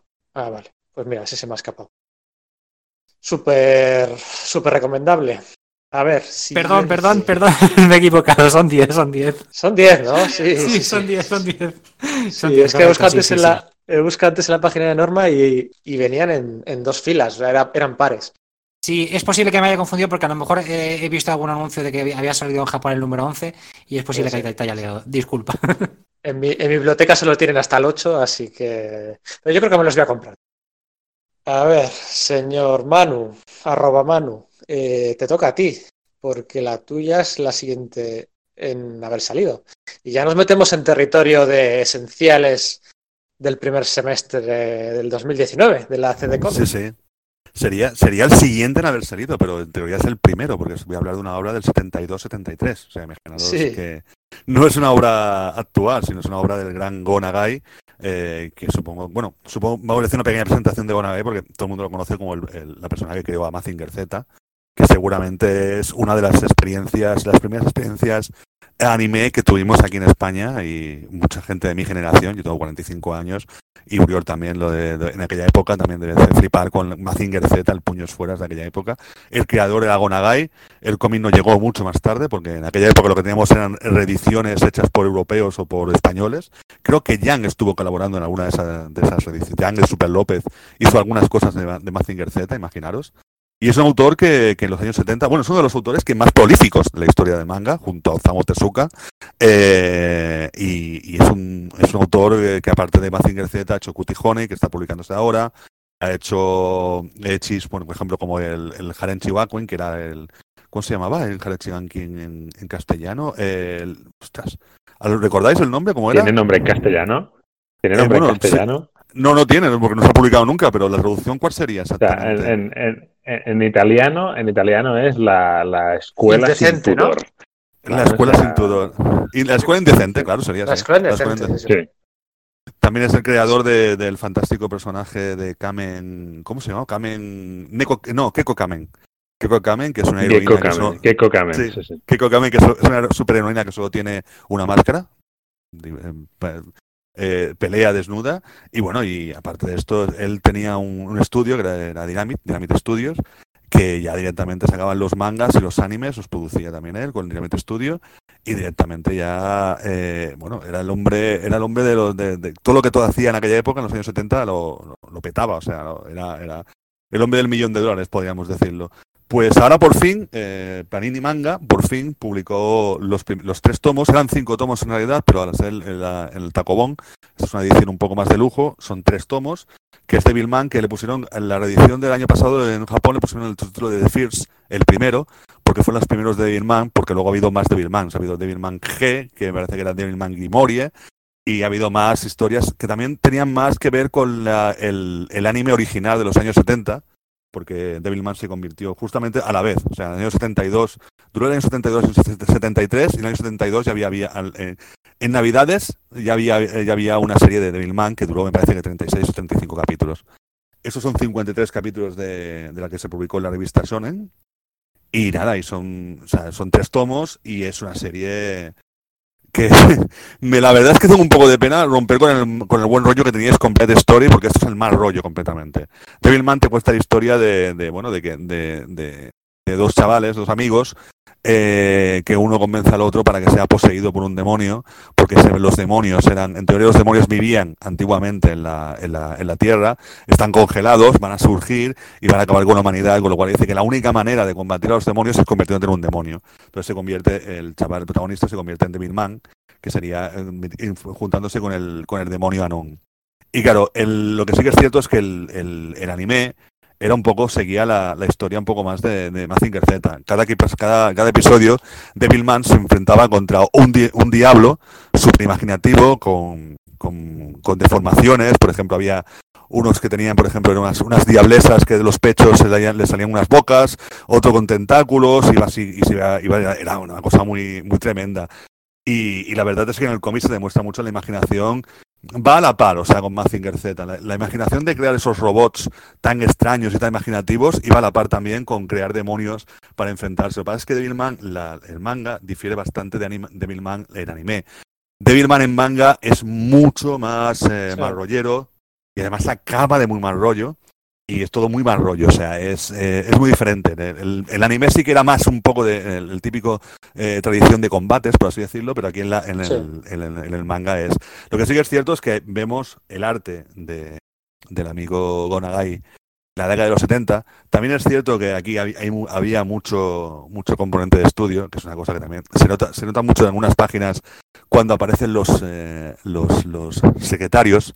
En vez, porque seguramente este hombre debe estar en mil movidas. De hecho, estaba publicando a la vez Devilman y, y, y Z.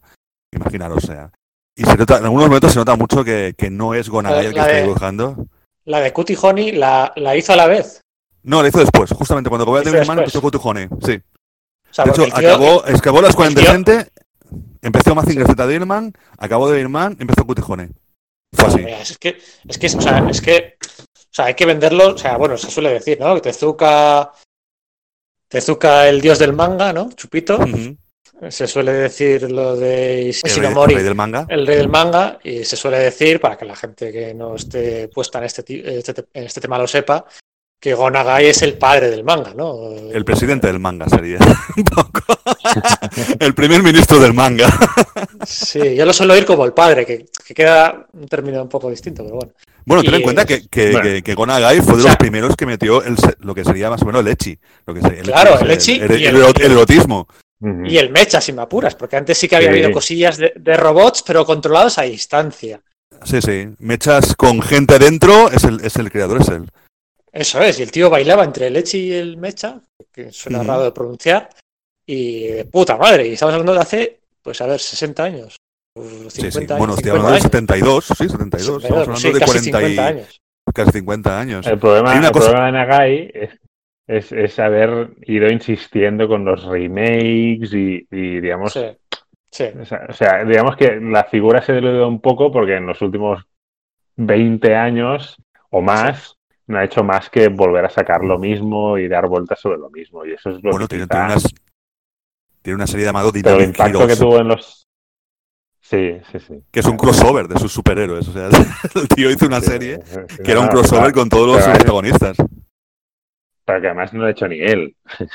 No, no, no, él, él, él lanza la... Es un poco Stan Lee, se ha convertido un poco en Stan Lee del manga. El tío lanza la idea y luego no, guionistas es- y dibujantes desarrollen. Total, total. Pero, ojo, ¿eh? Que, o sea, Mazinger la publicó justo, o sea, un poquito después de Devilman, porque. Devilman le resultó realmente algo muy duro y, y de hecho llevaba una serie de varios, varios mangas, porque antes de Devilman estaba Maudante, ¿vale? Que fue como un proto Devilman y de ahí le vino Toy Animation a decirle, oye, queremos que hagas Maudante eh, como serie de animación, pero Maudante es demasiado oscuro algo más, más light, ¿no? Y eso fue Devilman, pero el manga mm, fue por otros derroteros que era algo que pasaba habitualmente. Sí, Y- sí. y bueno, en de hecho, plan- de hecho es muy comparable a Akira, de hecho. Porque él estaba haciendo la serie de... Desarrollaba la- lo que era el anime por un lado y después eh, eh, todo lo más Sí, sí, rollo no, se no. quedaba dentro del manga. Por así decirlo. Y Shinomori hacía un poco lo mismo, ¿eh? Y, y Mazinger empezó a hacerlo en plan agobiado de, de Devilman y quería hacer otra cosa mucho más light y más para divertirse. Y él siempre ha dicho que le, daba un poquito de rabia el éxito de Mazinger porque, claro, fue algo que hizo en plan pasatiempo, ¿no? Y eso es, bueno, lo típico, ¿no? Y es que después, eh, ¡pum!, e- e- explota, ¿no? Y en cambio él, donde se había dejado la piel, realmente era en Devilman, no en Mazinger, ¿no? Pero bueno, Sí, sí. recomendable, recomendables e importantísimas para la historia del manga, ambas. Ambas. O sea, Devilman, influencia para Evangelion, influencia para Berserk, ¿vale? O sea, total, o sea, importantísimo. Y también molaría algún día ver en España las obras más sexuales suyas, porque aquí solamente estamos viendo Cutie Honey, Devilman, eh, Mazinger Z, pero por ejemplo, eh, Keko Kamen o, o la, o el, Instituto Indecente, por ejemplo, no la hemos visto aquí en España. Y molaría que alguien se atreviera, Es que atreviera ese material también. Estamos muy, muy puritanos últimamente. Es verdad, eso es y a- cierto. Y a hoy, y a hoy BL aparte, que es otro tema ya, ah, en tema hentai, digamos, de toda la vida que triunfaba en los 90. ah, Han dicho ya hoy. IBL. sí. Eh, Es que esa- eh, ahí es cuando aparezco yo. ¿Qué necesitáis? Paso material. Tengo material de los 90. Ha salido, ha salido diría diciendo que si tengo, que sí, o que si quiero. No, no, pero igualmente no era hentai esto, era, era, era erótico, simplemente, erótico festivo. No, no, Eso- sí, sí. Pero digamos que, hostia, lo único que salió últimamente fue el Urutsuki Doji porque es Urutsuki Doji. O sea, Sí. está. Porque nos Ya no pilló hay- con la época pajillera, pero bueno, es lo que hay. Pero bueno, recuerdo, yo recuerdo cuando... Los cuando- jóvenes cuando- no se pajean, ¿no?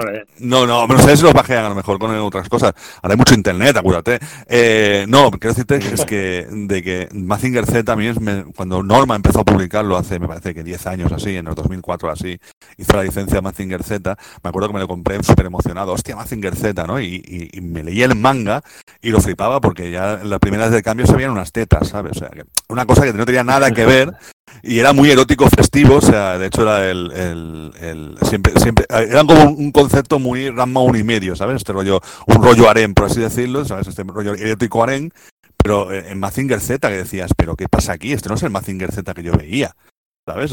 Era muy diferente.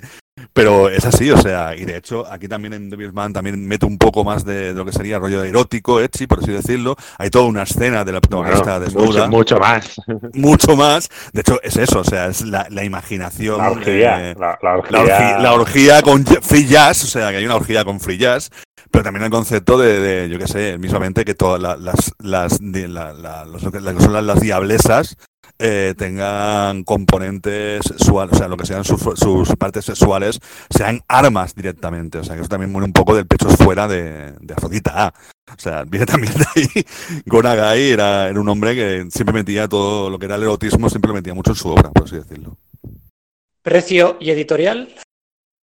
Pues la editorial es el Panini Manga y el precio no lo sé, no lo sé, no lo tengo. 15 euros, 15 euros cada uno. Pero hay uno que es más grande que los otros, o sea que hay uno que es más, que tiene más capítulos, o sea, no, los, no son, o sea que, pero igualmente valen todos 15 euros, con lo cual está bastante bien. Y si os queréis ahorrar el dinero y sois de los que preferís ir a Netflix, pues ahí tenéis, bueno, ese Devilman un poco alternativo, que son nueve capitulillos muy tutorizados sigue el manga, él. ¿eh? Llega el manga Sí, completamente, o sea, sí, sí. no- cambia un Sí, sí. poco alguna No, cosa no, por- es- porque es moderno, es, pasa Sí. de actualidad. Pero es más, pasa es de más 70. ajustada esta. Este anime es más ajustado que el, que el de los Que el que hizo 70. él. O sea, se, se Sí, parece sí. más Sí. al manga. Es Sí, que de hecho, que Devilman, G era Devilman Grimori, que es la serie que luego sacó los 80, 90, no me acuerdo exactamente en qué época, era la versión del anime. O sea, que era la, la versión más, más así de enfrentamientos de demonios contra demonios. O sea, que imaginar, o sea, era el propio, lo que decías tú, Uriol, el propio Gonagai ha empezado a hacer sus series una y otra vez, una y otra vez y repitiendo siempre. Sí, Por eso me hace gracia que se llame Devilman The First, cuando en realidad era Devil- Devilman, punto. sí. Y el anime se llama Cry Baby, ¿puede ser? Cry Baby, sí. Devilman Cry Cry Baby, Baby. Que te imaginas con la cara de, de- de- Te imaginas con la cara de película que ya hay Cry Baby, ¿no? ¿de quién era? Eh, de mm, Johnny Depp. Johnny Depp, ¿era? De Johnny Depp, sí, Sí. sí. El lágrima. Johnny, el- era, era, era, era- el no sé qué, el Sí, lágrima. se pero la estrella de esa película era Picadillo. eh, ¿Era quién? Picadillo. No, eh, la película de Cry Baby, Sí. que es un musical, rockabilly, ta, ta, ta. Vale, estaba la prota, que era súper rubia, súper potente, maravillosa y estupenda. Y luego tenía a la amiga, que era como un ser muy extraño, que su nombre literal era Picadillo. Picadillo.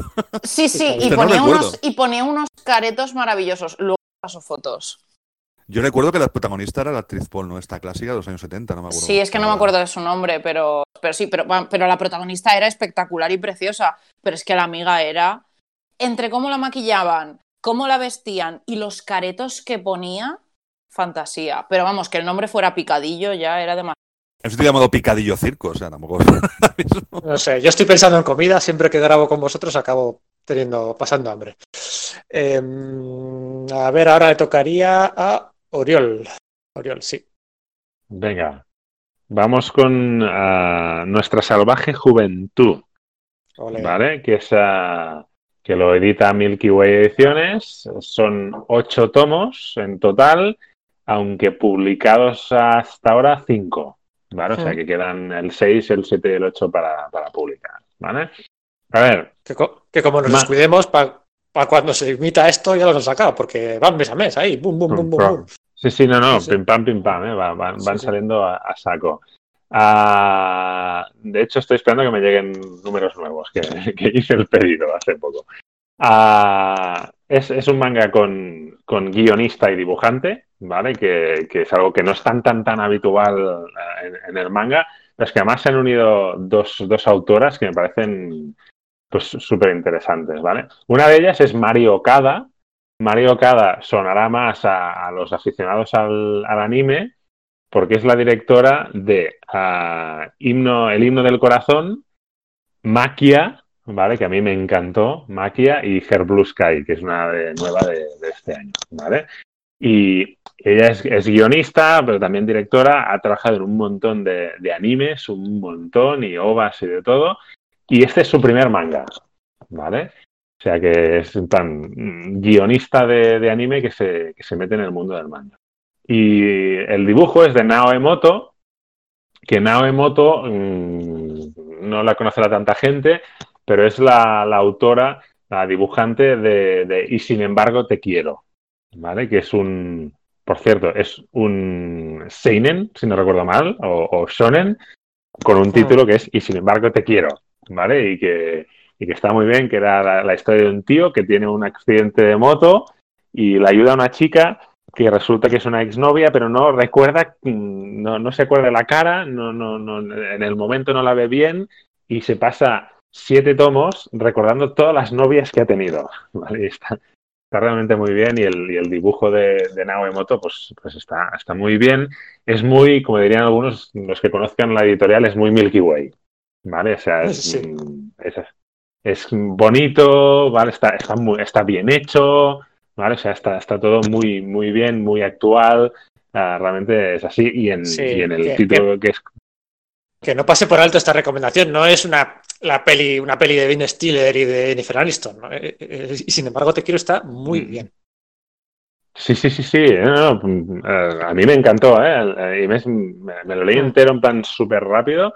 Uh, porque es que me, me, parece fenomenal. Y eso, esas mierdas de las putas demografías, ¿eh? que la gente piensa que no sé qué, ¿no? es una buena historia sí. y ya está, punto. Sí, ¿vale? Y da igual si es un shonen, si es. De hecho, nos pasa un poco lo mismo con nuestra salvaje juventud, que mucha gente pensará, dos autoras. Uh, y las protagonistas son un grupo de chicas, uh, pues es un, es un shoujo, ¿no? Pues no, es un shonen. ¿Vale? Pues es un shonen, se publica en una revista shonen. ¿Y qué más da? ¿Vale? Bueno, ¿de qué va nuestra salvaje juventud? ¿Vale? Nuestra salvaje juventud es una historia de instituto uh, donde las protagonistas son las chicas que forman parte del club de literatura. Y la primera escena ya me parece genial, ¿vale? Porque están to todas ahí que se están leyendo, uh, están leyendo un, un, libro, todas juntas, uh, digamos, en, en, voz alta, van leyendo distintos, distintas frases cada una de ellas y están leyendo un, un fragmento mmm, con cierta carga erótica. ¿no? Y, vas viendo sus caras, mm, cada una de ellas con distintas expresiones, pero más o menos momentos de tensión. ¿no? Lo, está, lo están pasando mal con, ¡pum!, entra el mundo de la sexualidad. ¿no? Y de esto va este manga, uh, que es un poco pues el descubrimiento de la sexualidad mm, por parte de unas adolescentes, ¿no? que forman parte de este, de este club de literatura con personajes con caracteres muy, muy, distintos que reaccionan de forma muy distinta a todo este conflicto hormonal uh, que, surge de repente y es, es, es un, un, manga emocionante, es un manga también muy divertido, ¿vale? Y, y que yo es que está muy bien narrado, o sea, no deja de ser un manga de instituto como hemos leído millones, ¿eh? pero tiene algo distinto supongo que es la forma de tratar los personajes uh, que para mí destaca y destaca muchísimo y también me ha enganchado muchísimo y, de verdad que Iván creo que está muy de acuerdo conmigo uh, que, hay que darle una, una oportunidad porque creo que no se está hablando suficiente de este manga. Bueno, es, es un tópico, pero es cierto, es que, es que de nuestra salvaje juventud se podría, se podría hablar mucho. Quizás mmm, la gente se, se puede, puede, ser que se esté reservando, porque sabiendo que es una obra de ocho tomos, la podremos valorar enseguida una vez esté, esté publicada sí. entera. Pero, pero es verdad que es, es una maravilla y, y, creo que parte del hecho de que, de que es un manga sobre sexualidad y los responsables son dos autoras. Entonces, se rompen muchos, eh, muchos prejuicios que, que, creo que muchas obras de manga eh, digamos, eh, tiraban, tiraban del sexo como tema para, para vender ciertas obras, el tema del fanservice, por ejemplo, como, como complemento, pero que no habla realmente de la sexualidad que viven las personas, así a grosso modo. Entonces, mm, darle a dos autoras la oportunidad de hacer una obra y que ahí se pueden eh, transmitir voces muy, muy diferentes de cómo se experimenta la sexualidad cuando, cuando llega, es, es increíble. Entonces, mm, claro, es una historia genial, es buenísima. Son cinco voces muy diferentes que se enfrentan a ese tema y además es lo que digo yo mucho, es una obra muy divertida, es divertidísima. O sea, frase, frase, ahora estaba, estaba ojeando ¿eh? el primer tomo aquí, me pica el chumino. Me ese pica momento, el chumino. Claro, pero es que, ese- claro, pero es que esto lo, di- lo dices, lo dices ahora, ahora aquí así, y claro, dices, hostia, este manga, pero claro, en su contexto, la frase y, y lo, lo que, Sí. lo que lleva esa frase es buenísimo, es muy bueno. Pero es que aparte la e- ese justo esa viñeta, la cara es una fantasía. Sí, sí, sí, sí, es brutal. Es que Sí, sí, Aina, sí, sí. Aina Oemoto, o sea, es, es lo que digo, que es una dibujante que está realmente muy bien. Y ahora estaba pensando en otra escena cuando pillan al chico ahí, digamos, Sí. en un momento íntimo, que también. O sea, que yo cuando vi esa imagen pensé, hostia, esto en un, en un, en un shonen, Sí, sí, sí, de, sí, ver- sí. de verdad, algo tan explícito. Pero sí, sí, pero es que Y, además. o sea, es- eh, pero explícito en ese tema de, de que no es, no es, no es una- un tema eh, de sexualización o pretender que por enseñarte eso a alguien, pues. eh, No, no, no es fanservice. No, claro, no, no, no es, claro, no es fanservice, es una situación muy real. Los adolescentes hacen ciertas Sí. cosas en, su- en la intimidad de sus casas y esto te lo Y a están veces te enseñando. pillan. Claro, exacto, es que es una cosa muy... Y luego, luego tiene otra cosa, la, la forma de que, de que los personajes se te meten en la piel, porque claro, tú los vas siguiendo, te importan o te interesan todos, y hay ese momento mágico que lo, lo hemos comentado por Twitter, de una, una chica que recibe un mensaje, y entonces la chica eh, dice, dice, "Es- pero este chico no será que es... Claro, la respuesta a eso lo tienes en la siguiente página, pero cuando la chica te dice, este chico es, tú mentalmente te has hecho una idea, opinas mm, de cómo es ese chico. Y luego cuando pasas la página y ves que la tía utiliza la misma palabra que había aparecido en tu cabeza para definir ese chico, es glorioso. Es de, de un- hay una conexión ahí brutal que ha hecho, han hecho las autoras con el lector que es muy buena.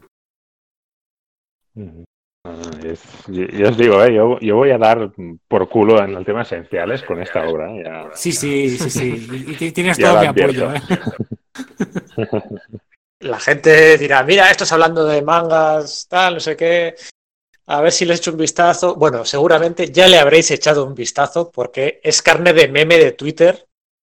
Todo esto que decían Iván y, y Oriol y Iria, todas estas capturas de, con estas frases. Es que estoy seguro que antes o después, la mayoría de los que nos estáis escuchando habéis visto imágenes de nuestra salvaje juventud. Estoy segurísimo. Y os va a gustar. So- sobre todo si sigáis a Avance, por ejemplo. Sí, sobre todo. También, sí. también, también, también. Eso. Bueno, nos queda una. Arroba Iria. Pues, ¿qué pensabais que os iba a traer yo? Cosas buenas. A ver, mi recomendación eh, ha salido ahora en el Manga Barcelona, de parte de Panini Manga, y es Ototo no Oto, que aquí se llama El marido de mi hermano, de Gengoro Tagame. Y bueno, básicamente yo, eh, este, el primer tomo, son solo dos tomos, el primer tomo me lo leí en inglés hace tiempo, porque me sorprendió muchísimo eh, la demografía, justamente, lo que estábamos hablando antes. Resulta que te lo plantan como un seinen, pero tú lo ves y dices, esto tiene una pinta de yaoi que tira de espaldas. Y es eso, pero mejor. Y me explico. Eh, la historia es muy, muy básica. Eh, Yaichi, que es el protagonista, es un japonés mega tradicional, bastante conservador, que vive con su hija Kana en un barrio de Tokio. Y en la portada del, manga tú los puedes ver a ellos dos, uno al lado del otro, y un poquito más separado, pero mirando a cámara, entre comillas, un tío gigante con una camiseta con un triángulo rosa, eh, que es la, marca que ponían a los homosexuales en los campos de concentración, que se llama Mike Flanagan. Y Mike Flanagan es el, marido del hermano de Yaichi, del protagonista. Que hasta aquí dices, uy, siendo como son los mangas ya hoy, vete tú a saber por dónde va a ir este tema, ta, ta, ta. Pues la historia es maravillosa. Eh, la historia va de que Mike, eh, este corpulento canadiense, eh, llega a la casa de Yaichi y de Kana para conocerlos, porque Ryoji, que es el hermano gemelo de Yaichi, acaba de morir. Su marido acaba de morir, ha, muerto en Canadá y, um, y lo han enterrado y tal y como Mike le prometió a Ryoji, eh, va a Japón, va a Japón a conocer a su familia política y a estar con ellos y a conocer la vida que él tuvo antes de ir a Canadá. de donde nunca volvió. ¿Qué dices? Menudo inicio, porque esto es el primer capítulo. ¿Qué dices? Bueno, suficiente, no es necesario tanta tristeza. ¿De qué va este manga realmente? Eh, este manga va sobre homofobia, cultura eh, en Japón respecto a la homosexualidad, sobre relaciones personales, la forma de saludar, eh, la forma de, de hablar de los japoneses. Es un manga sobre cultura y sobre relaciones personales. Entonces, es muy corto, son dos tomos, son unas 360 páginas en blanco y negro cada tomo me ha sorprendido bastante el tamaño, porque es 15 por 21. Panini los ha hecho más grandes de normal. Yo cuando lo vi, porque claro, yo lo había estado viendo por internet cuando Panini dijo que lo iba a publicar, pero cuando lo vi en la tienda me sorprendió bastante el tamaño. Y está entre unos 15 y unos 16 euros, depende, porque ahora como está cerca el Black Friday, pues ahí en la web de Panini algunos descuentos y tal, entonces entre 15 y 16 mm. euros encontraréis cada tomo. Por ahora solo está el, el primer tomo. Pero la verdad es que a mí es una serie que me. O sea, es un, manga que me fascinó desde el principio. O sea, vi la portada y dije, ¿qué hace este pedazo de oso? Que luego encima Cana, la niña, que es maravillosa, la sobrina, eh, lo compara todo el rato con un oso y dices, niñas, que tú no lo sabes, pero es que eso tiene mucho más que ver de lo que tú te piensas. Y, y es eso, el ver como un personaje tan tradicional le descubre al lector eh, que realmente no conocía tanto como creía a su hermano y todo lo que eso conlleva desde la forma de saludarse, porque claro, Mike es de Canadá, para él los abrazos son normales, saludar como saludamos los europeos y los americanos es normal. Claro, cuando de repente Yaichi se ve que tal cual acaba de conocer a una persona, le da un abrazo, se quiere morir. Pero es que encima, cuando empieza a darse cuenta de cómo trata él a Mike, de cómo Kana trata a Mike, porque Kana ve a Mike y dice, ¿tú quién eres? Y le dice, yo soy tu tío, soy el, el marido del hermano de tu padre. Y la niña hace, ok, bien, todo bien. Y sin embargo, Yaichi, el protagonista, es como muy reacio, ve cosas mal donde no lo hay, y es como evoluciona ese núcleo familiar. Una pasada. Muy, muy, muy bien narrado. Eh, el dibujo es muy bonito.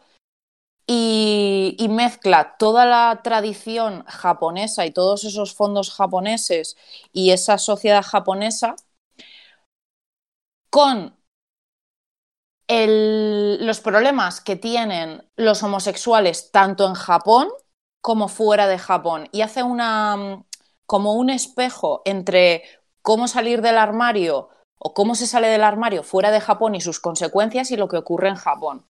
Y a mí me parece súper educativo este manga, es una pasada. No hay ni un solo personaje que sobre, ni uno que podrías decir, bueno, es que aquí te han metido personajes... No, no, no, muy pocos personajes, muy bien definidos. Y bueno, este manga se ha llevado un Eisner, se ha llevado un Japan Media Arts Award y el de la Asociación de Dibujantes de Japón también. O sea, está súper premiado. Y lo dicho, dos tomos en blanco y negro, entre 15 y 16 euros, mega recomendado. Para nada lo que te podrías esperar. Y ya os digo, respecto a la demografía que estábamos hablando antes, está catalogado como un Seinen. Y una película en camino con un casting no, calla, calla, que eso fue un equivocación. Madre mía, qué metida de pata. Resulta que estaba, estaba leyendo unas cosas para, para el podcast y vi que vi una imagen, una imagen real de actores con la misma portada que el tomo 1 y yo loca por la vida digo, ¡Oh! ¿qué van a hacer una película? Mejor que eso, porque yo, ¿qué queréis que os diga? Los live actions me fío poco por no decir nada. De los japoneses sí, pero... Uf, agüita con según qué cosas. Netflix, quita tus manos de según qué sitios. Em, el marido de mi hermano tiene una adaptación eh, a imagen real eh, que hizo una cadena japonesa y son tres episodios y coge todo el manga. Son los dos tomos en tres episodios de imagen real. Impresionante. O sea, muy buena la serie. Yo, yo un pequeño apunte, pequeño apunte de tema de demografías, ¿eh? Porque lo de, lo de Seinen a mí sí que me encaja, ¿eh? Y, y sí que veo que de- del autor, ah, del ¿Tagame? el Gengoro Tagame, Tagame o sea, sí que en algunos sitios le ponen como autor de yaoi, pero yo lo de yaoi mm, Es que sabes lo que no, pasa lo, que no lo veo para nada. eh, O pero sea, porque es- estás este mirando tío hace vara. o sea, Claro. vara es, es el, digamos, el género, género demografía, porque aquí se mezcla un poco lo de yaoi, es una mezcla entre género y demografía, Eh, que es para público, o sea, contenido para público gay masculino, a diferencia del yaoi y el BL en general, que originalmente va dirigido a público femenino. Esa es la diferencia. Por eso el tema oso es que tú miras las obras de este hombre y todas están protagonizadas por señores corpulentos y barbudos. Claro, es que él normalmente, hasta que hizo este, este manga, que era lo que se salía de su línea normal, él estaba entre lo erótico y el sadomasoquismo en sus publicaciones, que es como de, Mm. este señor no tiene término medio. Entonces, claro, de repente aparece el marido de mi hermano y es como, claro, ves la portada y la portada es como lo más cookie de la historia, que es como precioso todo. Y dices. Vale, ¿por qué estoy viendo un título, estoy viendo una imagen y no me está cuadrando mucho? Si has leído este tipo de cosas, me refiero. Claro, luego vi el, el, mm, el autor y dije, a mí esto me suena de algo. Empecé a buscar y dije, vale, yo de este señor he leído algo. Y cuando vi la sinopsis del manga dije, ¿qué está pasando? Y de ahí mi sorpresa, porque es que, o sea, me parece un manga súper educativo, que además es muy bonito, la historia está muy bien y explica muchas cosas a nivel social que muchas veces nos faltan de otros sitios en los que no vivimos. Yo, por ejemplo, me cuentas cómo está, o sea, me, das una obra que me explique todo el tema a nivel social y de un lugar que no conozco y fantasía, me encanta. Entonces, esta obra a mí me ha sorprendido mucho, y mucho y para bien. Tengo que admitir que tengo los tres tomos de la cúpula en su día de la Casa de los Herejes, que es el cómic eh, de, Ga- de Gor- Gengoro Tagame. El Ujú. cómic que publicó, que era sadomasoquista, eh, gay, eh, hentai, erótico, porno duro, porque es porno duro, sin, sin fisur, sin, vamos, sin, sin estar pixelado, como suelen pixelar gente. La verdad es que es una obra que yo lo tuve, el primer tomo me lo mandó la cúpula para hacer reseña. Yo dije, hostia, ¿qué es esto? Esto es muy, esto no, esto no es para, yo no soy su público potencial, por así decirlo, pero empecé a leerla y es buenísima. La historia es absorbente, es una historia chunguísima, pero te, te- dibuja unos personajes muy bien definidos y aparte el tío dibujaba de puta madre. Es que es una cosa que decirlo. Muchas veces nos quejamos que hay algunos dibujantes mangas que no, que no suelen ser... Porque bueno, el, el- el problema de la producción del manga es que tiene que ser semanal y claro, muchas veces la gente no tiene esa capacidad de, de hacerlo, pero es que este, este tío dibuja, vamos, a unos niveles estratosféricos, la verdad. Y, la casa del eje yo me la, me la hice porque me, encantaba el dibujo, la verdad, no es por eso, o sea, no, no tengo que, no, no me, no me- y de hecho tengo amigos gays que se sorprenden que yo tenga esta obra, francamente, pero es una obra buenísima, yo se la recomiendo a todo el mundo, que se quite un poco los prejuicios y si quieren acceder a un, a un dibujante bueno, aparte que me quiero comprar estos dos que han sacado- salido ahora, los dos que me recomiendas ahora, es entender toda la, la producción española que ha salido este hombre, que debe ser de los pocos que tengo todo, seguramente. No sé si habéis leído vosotros La Casa de los Herejes. No. No, Yo sí, ella sí. pero bueno, yo es que leo mucho. Leo mucho, dice. Quería dejarlo sutil, narices. No, la verdad es que la cúpula tiene una, una, una, una, una colección de cómics LGTB más duros, menos duros, bastante encomiable. La verdad es que mucho, hay mucha gente que no lee cómics eh, habitualmente lee esta colección, lee estas colecciones. Empezó con Brad Conning en su día. Y la verdad es que eh, yo creo también que el hecho de publicar, que no solamente sea la cúpula, sino que ahora también Panini Comic, eh, Panini Manga, saque estas obras, también es necesario, ¿sabes lo que te quiero decir? A mí me sorprendió mucho que Panini Manga sacara esto. No por nada, sino porque ves la temática, ves el dibujo y demás, y me pegaba antes en otras editoriales. Ujú. Por ejemplo, yo no sé, em, de hecho, lo podía haber publicado tranquilamente Milky Way, por ejemplo. Sí, O Tomo- Tomodomo también. Tomodomo, Sí, yo, yo es que cuando vi la portada lo primero que fue, buah, Tomodomo o Milky Way, y de repente veo ahí en grande Panini Manga y fue como de, ¿eh? ¿Qué? y también me sorprendió mucho, ya os Sí, digo, no, el, fue- tama- el- tamaño del manga cuando lo vi en la, en la tienda, fue como de, hola, qué grande, ¿no? Pero es Blandy, Bl- es Blandy Blue, como algunas cositas así de Panini Manga, o, o se sostiene bien. Mm, ñe, mitad, mitad. Mm, vale. Les falla eso. No, no es. A ver, cuando lo pones en la estantería, no sé. Sin nada al lado, no sé es cuajaringa de esto que se va así de lado. Pero tampoco es que llegue a ser cartón duro, duro. Bueno, el Devilman Vale. también es, el es un tamaño grande, o sea, el que ha publicado. De de hecho, está publicando mangas. Eh, Planet- Panini Manga está publicando mangas bastante grandes. Es un tamaño más A5, por así decirlo, que, Hmm. que tamaño, el tamaño pequeño de, de Tacobons, por así decirlo. De, Sí, pero por ejemplo, la, la- el de Bleach, el Maximum Bleach, que está Cobón.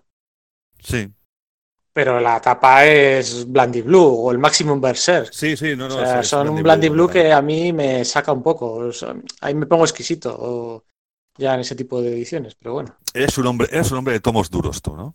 Sí. Es decir, ahora que estamos hablando del tema. A ver, que no sé, para que la gente se sitúe, el 20th Century Boys tampoco es que sea tapa dura, dura, dura, pero bueno, se sostiene, se sostiene bien. En cambio, tú coges el de Berserk, que tengo ahí varios y uf, Pero muchas veces el Blandy Blue, o sea, lo que es tapa blanda, va bien para leer los, los tomos pequeños manga. sí, que muchas veces, sí. cuando por ejemplo la cúpula eh, publica Pero- los tomos de Gido Segino, que de, de que son así más pequeñitos, eh, al ser tapa recia, ser tapa de cartones, es más complicado de leer realmente. Mola mucho. Ti- tiene- al ser tapa blanda, al ser una tapa Blandy Blue, tiene más opción de poder doblarse y poder leer mucho mejor. Y, abri- y abrirse más, sin tener que romperse. Yo creo que lo dejamos aquí, ha quedado bien, ¿no? Hemos acabado hablando de Blandy Blue y de Brilli Brilli. Y de brillo, brillo. Eh, le damos las gracias a Uriol por apuntarse a este No Me sobre, Pises. todo, sobre todo por aguantarnos. Gracias a vosotros por dejarme ah, venir aquí a hablar de mi libro también. Y, y nada, y que me he pasado muy bien y que me encanta. Me encanta hablar de manga. No sé si la gente lo sabe o no. Ahí. Sí. Es un secreto. Bueno, hay gente que no sé, que piensa que, no sé, no sé qué piensan, pero a mí me encanta hablar de manga y ya está. Y, creo que la gente lea manga. Ya Pues está. este año es el mejor año para leer manga. ¿eh? Que me pasaba Creo José unas, unas estadísticas antes. Solo ha habido, o sea, este año por primera vez, Norma supera los 200 mangas editados en un año. Solo Glenat en, en un par de años, 2006-2007, pasó también de las 200 ediciones de manga. Eh, bueno, bonito, barato, es el mejor momento ahora mismo. Eh, no animes, eh, no, no, mangas. Aquí somos de TVOs, de Mm. cómics, de, de- de mangas.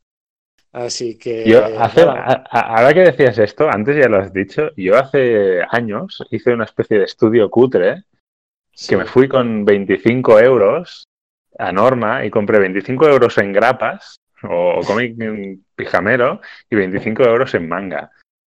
Y tendría que volver a hacerlo para ver cuál es el realmente qué es lo que sale más barato. ¿eh? Sí, Ahora Lo mismo. que cunde más. y lo-. Exactamente. Me cronometré leyendo y hice una, una, una historia y salió ganando el tema pijamero, ¿eh? En, en parte porque Spider-Man era barato, pero Sí. A día de hoy creo que el manga se postula ya como la lectura barata, ¿eh? Sí, Hombre, es que al precio que se han puesto la grapa. sí, Sí, por eso, por eso. sí. Y la Sí, que se pondrán, ¿no? y lo que se pondrán, Grapas sí, sí. no, manga sí, grapas no. Ya. Es que yo, yo no soy mucho de, de grapas. Mira, se podría valer Yo como sí, título para la sección también. Pedro, Pedro empezará a cantar Omnibus, sí, Omnibus, sí, porque solo se lee el Omnibus, tío. Tiene mesas, que solo, no tiene patas, tiene Omnibus solamente, así, para Sí. soportar las mesas. Ay. Oye, eh, una última cosa antes de acabar. Si alguien conoce una tienda eh, online que venda el Atelier of the Witch Hat, el número uno, por favor que me avise. eh, un mensaje privado por Twitter, por iBox, que lo necesito, que, que me lo he pedido para los Reyes Magos y, y es un marrón para el que se lo he pedido porque no lo encuentro a ningún lado. Así que si alguien sabe el número uno, ¿eh? el 2 ya lo tengo localizado, pero el número uno, porfa, Teler of the Witch Hat, eh, aquí información de servicio público, en sala de peligro, eh, ayuda. Y nos despedimos por hoy. Gracias una vez más, tío, Oriol. Nada, nada, un placer, de verdad, me lo he pasado muy bien. Muchas gracias, Oriol. Me alegro. Venga, Yo seguiré Manu, dándos por saco con los Veles. Hasta luego. Hasta luego. Hasta luego. Nos vemos, hasta luego, adiós. Hasta luego. Chao.